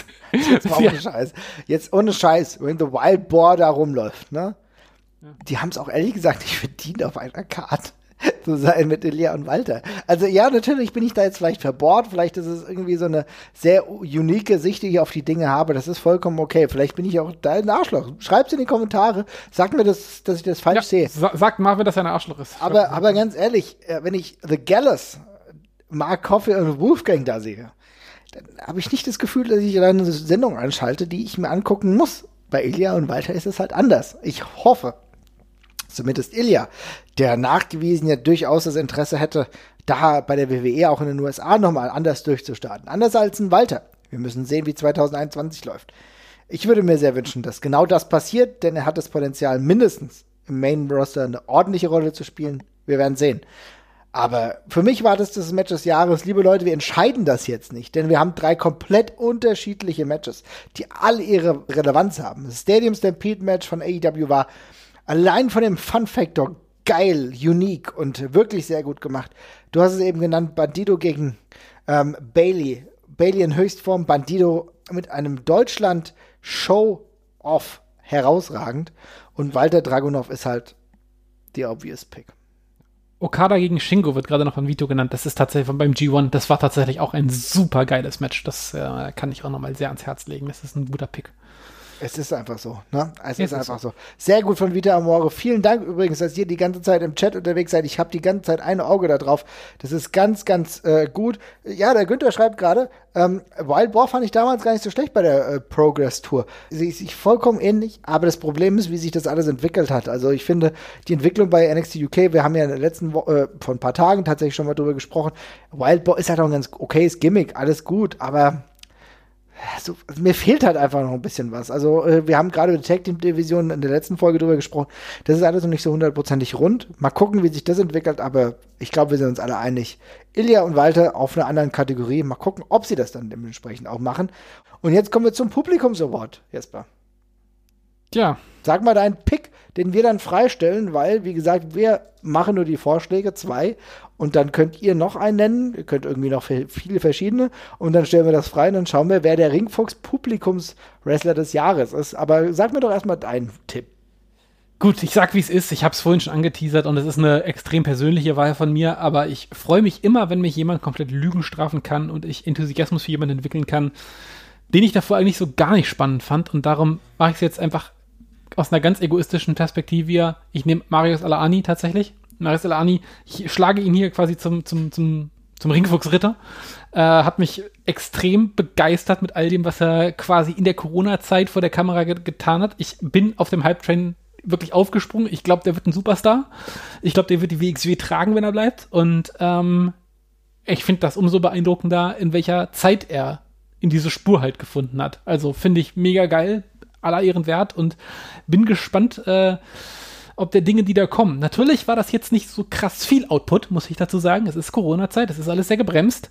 Ähm, aber es lief das ganze Jahr über, weshalb ich kein Problem habe, ihm diesen Award zu geben. Es ging im, ging im März. März ging es ja mit Shotgun los oder wann das war und oder im, im Mai und ja, für mich großer Gewinner dieses Jahres. Auf jeden Fall. Der Sebastian schreibt gerade vollkommen zurecht. Grüße übrigens an dieser Stelle. Freut mich, dass du auch zuhörst. Ähm, er ist definitiv, Alani ist definitiv der größte Gewinner der WXW in diesem Jahr. Und ich denke, natürlich mit dem finalen Turnier am Jahresende, man hat wenig Gegenrede, die möglich ist. Denn es ist tatsächlich so, wir haben ja vorhin schon über ihn gesprochen, er ist einer der absolut krassen Stars, die die WXW produziert. Einer, der Charisma hat, einer, der das Match leiten kann, der gleichzeitig auch für die WXW im Potenziellen stehen kann, wenn er sich nicht wieder sowas leistet, dass er vielleicht den einen oder anderen Fan umbatscht, sagen wir mal positiv. Äh, und äh, ja, der Straight Edge Savior, Marvin an dieser Stelle Grüße, fordert den Ringfuchs Body. Also ich sag nur mal so, also ich habe jetzt nicht so den Body, aber der Body hat den Body und ich liebe ganz ehrlich, auch das Mickwork ist tatsächlich bei Alani extrem gut. Ich werfe noch jemand anders in den Ring und zwar jemanden, den ich schon fast abgeschrieben hatte, zwischenzeitlich. Mhm. Also als Mitkaderin abgetan hat, habe, die aber jetzt eine Performance abliefert. Ich hatte schon gedacht, okay, mit Bailey lange Regentschaft, das ist schon ganz gut. Aber was Sascha Banks momentan abreißt, im Ring, außerhalb des Rings, als Entwicklung, als Superstar weg. Und das, da, da tat ihr natürlich die Auszeit von äh, Charlotte extrem gut. Für mich Sascha Banks eine der positivsten Entwicklungen und deswegen gebe ich ihr die Nominierung für den Award. Siehst du das ähnlich oder würdest du mir da kategorisch widersprechen? Ich würde dir nicht kategorisch äh, widersprechen, ich würde dir ja quasi im Halbjahresturnus widersprechen, weil ich finde, alles, was da losgegangen ist, kam vor allem in der zweiten Jahreshälfte bis ins, oder sagen wir das letzte Jahresdrittel. Davor war das in meinen Augen auch noch sehr viel Grausamkeit mit diesem, mit diesem Pairing mit äh, Bailey, äh, die sich auch in meinen Augen erst sehr spät in ihre Rolle, die sie jetzt sehr gut gefunden hat. Ich habe mir das die Tage alles ein bisschen mehr zu Gemüte geführt. Da ist sie, die, die hat sich als Heel wirklich gefunden. Ja. Äh, aber von dem Pairing hat davor auch Sascha Banks ein bisschen drunter gelitten, weil das alles noch sehr wackelig war, fand ich. Und insofern war es ein relativ verschenktes erstes halbes Jahr. Gemessen daran, dass das davor verschenkte Jahre waren, quasi, fällt es aber jetzt auch nicht so krass ins Gewicht. Ich bin bloß eigentlich nur viel mehr drauf gespannt, was da nächstes Jahr noch kommen könnte. Mhm. Solange uns denn Sascha Banks noch lange erhalten bleibt, weil ich habe sie jetzt auch hier bei Star Wars als im Mandalorian quasi gesehen und die macht auch vor der Kamera da cineastisch eine sehr gute Figur. Ähm, mal gucken, ob sie nicht irgendwie nochmal da irgendwie mehr Bock drauf hat. Aber ansonsten ähm, mehr draus gemacht aus dem Jahr, als ich jetzt zugetraut hätte. Aber ich werfe da vor allem einen Blick auf 2021. Ist ja auch vollkommen legitim. Also ich meine, aber ich, ich liebe Bailey ja. und Sascha, äh, als auch Sascha Banks und ich, ey, ich wär, bin sofort on board, wenn man den beiden mehr Spotlight gibt. Dafür, dass sie jetzt extrem lange schon im relativen Konstrukt seit 2012, glaube ich, bei der WWE ist. Es ist eigentlich eine super Entwicklung, die sie gerade jetzt nochmal genommen hat. Sie ist eigentlich, also Sascha, genauso auch Bailey kann das auch gehen, ne? Aber Sascha für mich jetzt nochmal extrem Tipp nach vorne gemacht. Und ehrlich gesagt ist es halt auch bei ihr so, die Intensität und das, was ich spannend finde, ist gegen Carmella, war auch ein ordentliches Match bei TLC der eine mag es besser bewerten, der andere mag es schlechter bewerten, aber das sind alles, alles ordentlich. Sowieso der Pay-Per-View war ganz gut. Wir haben jetzt nicht mit dem besten Pay-Per-View gesprochen. Das können wir nächstes Jahr vielleicht nochmal machen. Aber ich muss halt schon sagen, dass ich das spannend finde, dass, dass Sascha auf der einen Seite irgendwie einen ansprechenden Charakter hat, aber auf der anderen Seite irgendwie noch ihren Look behält, ihre Authentizität. Und das ist schon sehr, sehr gut. Deswegen für mich halt äh, Publikums Award relativ weit dabei, aber Lieber Chat, wenn ihr noch Möglichkeiten habt und wollt uns noch euren äh, Favoriten mitteilen, dann macht das, dann werden wir das mit in der Bewertung mitnehmen. Das wird dann die nächsten Tage bei uns bei Twitter rund gehen. Äh, wir werden dann das Ergebnis vielleicht bei unserer nächsten Folge dann bekannt geben. Das ist auch mal ganz schön. Da kann jeder jeden nennen. Vielleicht haben wir dann genug. Vielleicht machen wir dann eine engere Auswahl. Da schauen wir nochmal, wie das ausformt. Das ist der Publikumsaward. Wir machen hier nur Vorschläge. Vielen Dank, kann ich nur sagen, für alle Leute, die zugehört haben. Es war sehr, sehr schön. Es waren fast eine Stunde 45 Minuten, sehe ich gerade. Das ist relativ mhm. lang. Aber ich könnte fast noch länger mit dir reden. Jesper, es macht großen Spaß. Ich hoffe, die Luisa ist bald wieder dabei. Ne? Das hoffe ich auch. Es hat sehr viel Spaß gemacht. Und danke wirklich an alle, die die ganze Zeit uns hier die Treue gehalten haben und äh, mit dem Chat geblieben sind. Hat sehr viel Spaß gemacht. Sebastian schreibt gerade, für mich einer der Gewinner des Jahres ist auch Deinhausen. Geiler Pick. Tatsächlich auch jemand, der gerade bei äh, Ring of Honor unterwegs ist, der mich äh, bei The Collective auch erfreut hat. Ein ganz eigener Charakter, der eher auch so über das Humoristische geht. Aber Danhausen nach Oberhausen ist auch nur eine Frage der Zeit, hoffe ich tatsächlich. Ja, ja. Würde, würde mich sehr freuen. Das, äh, ein Match made in heaven. Wir gucken mal, was 21 bringt, 2021. Wir sind auf jeden Fall an eurer Seite und sind dann wieder da. Dann hören wir uns wieder. Wir haben noch vielleicht noch eine Ausgabe, die wir abseits dieser Folge im alten Jahr bringen und dann 2021 sind wir wieder voll dabei. Macht's gut, ihr Lieben. Es freut mich, dass ihr dabei seid und äh, schreibt einfach, wenn ihr Ansätze habt. Dann reden wir gerne. Macht's gut, ihr Lieben. Ciao, ciao. Bis dann. Ciao.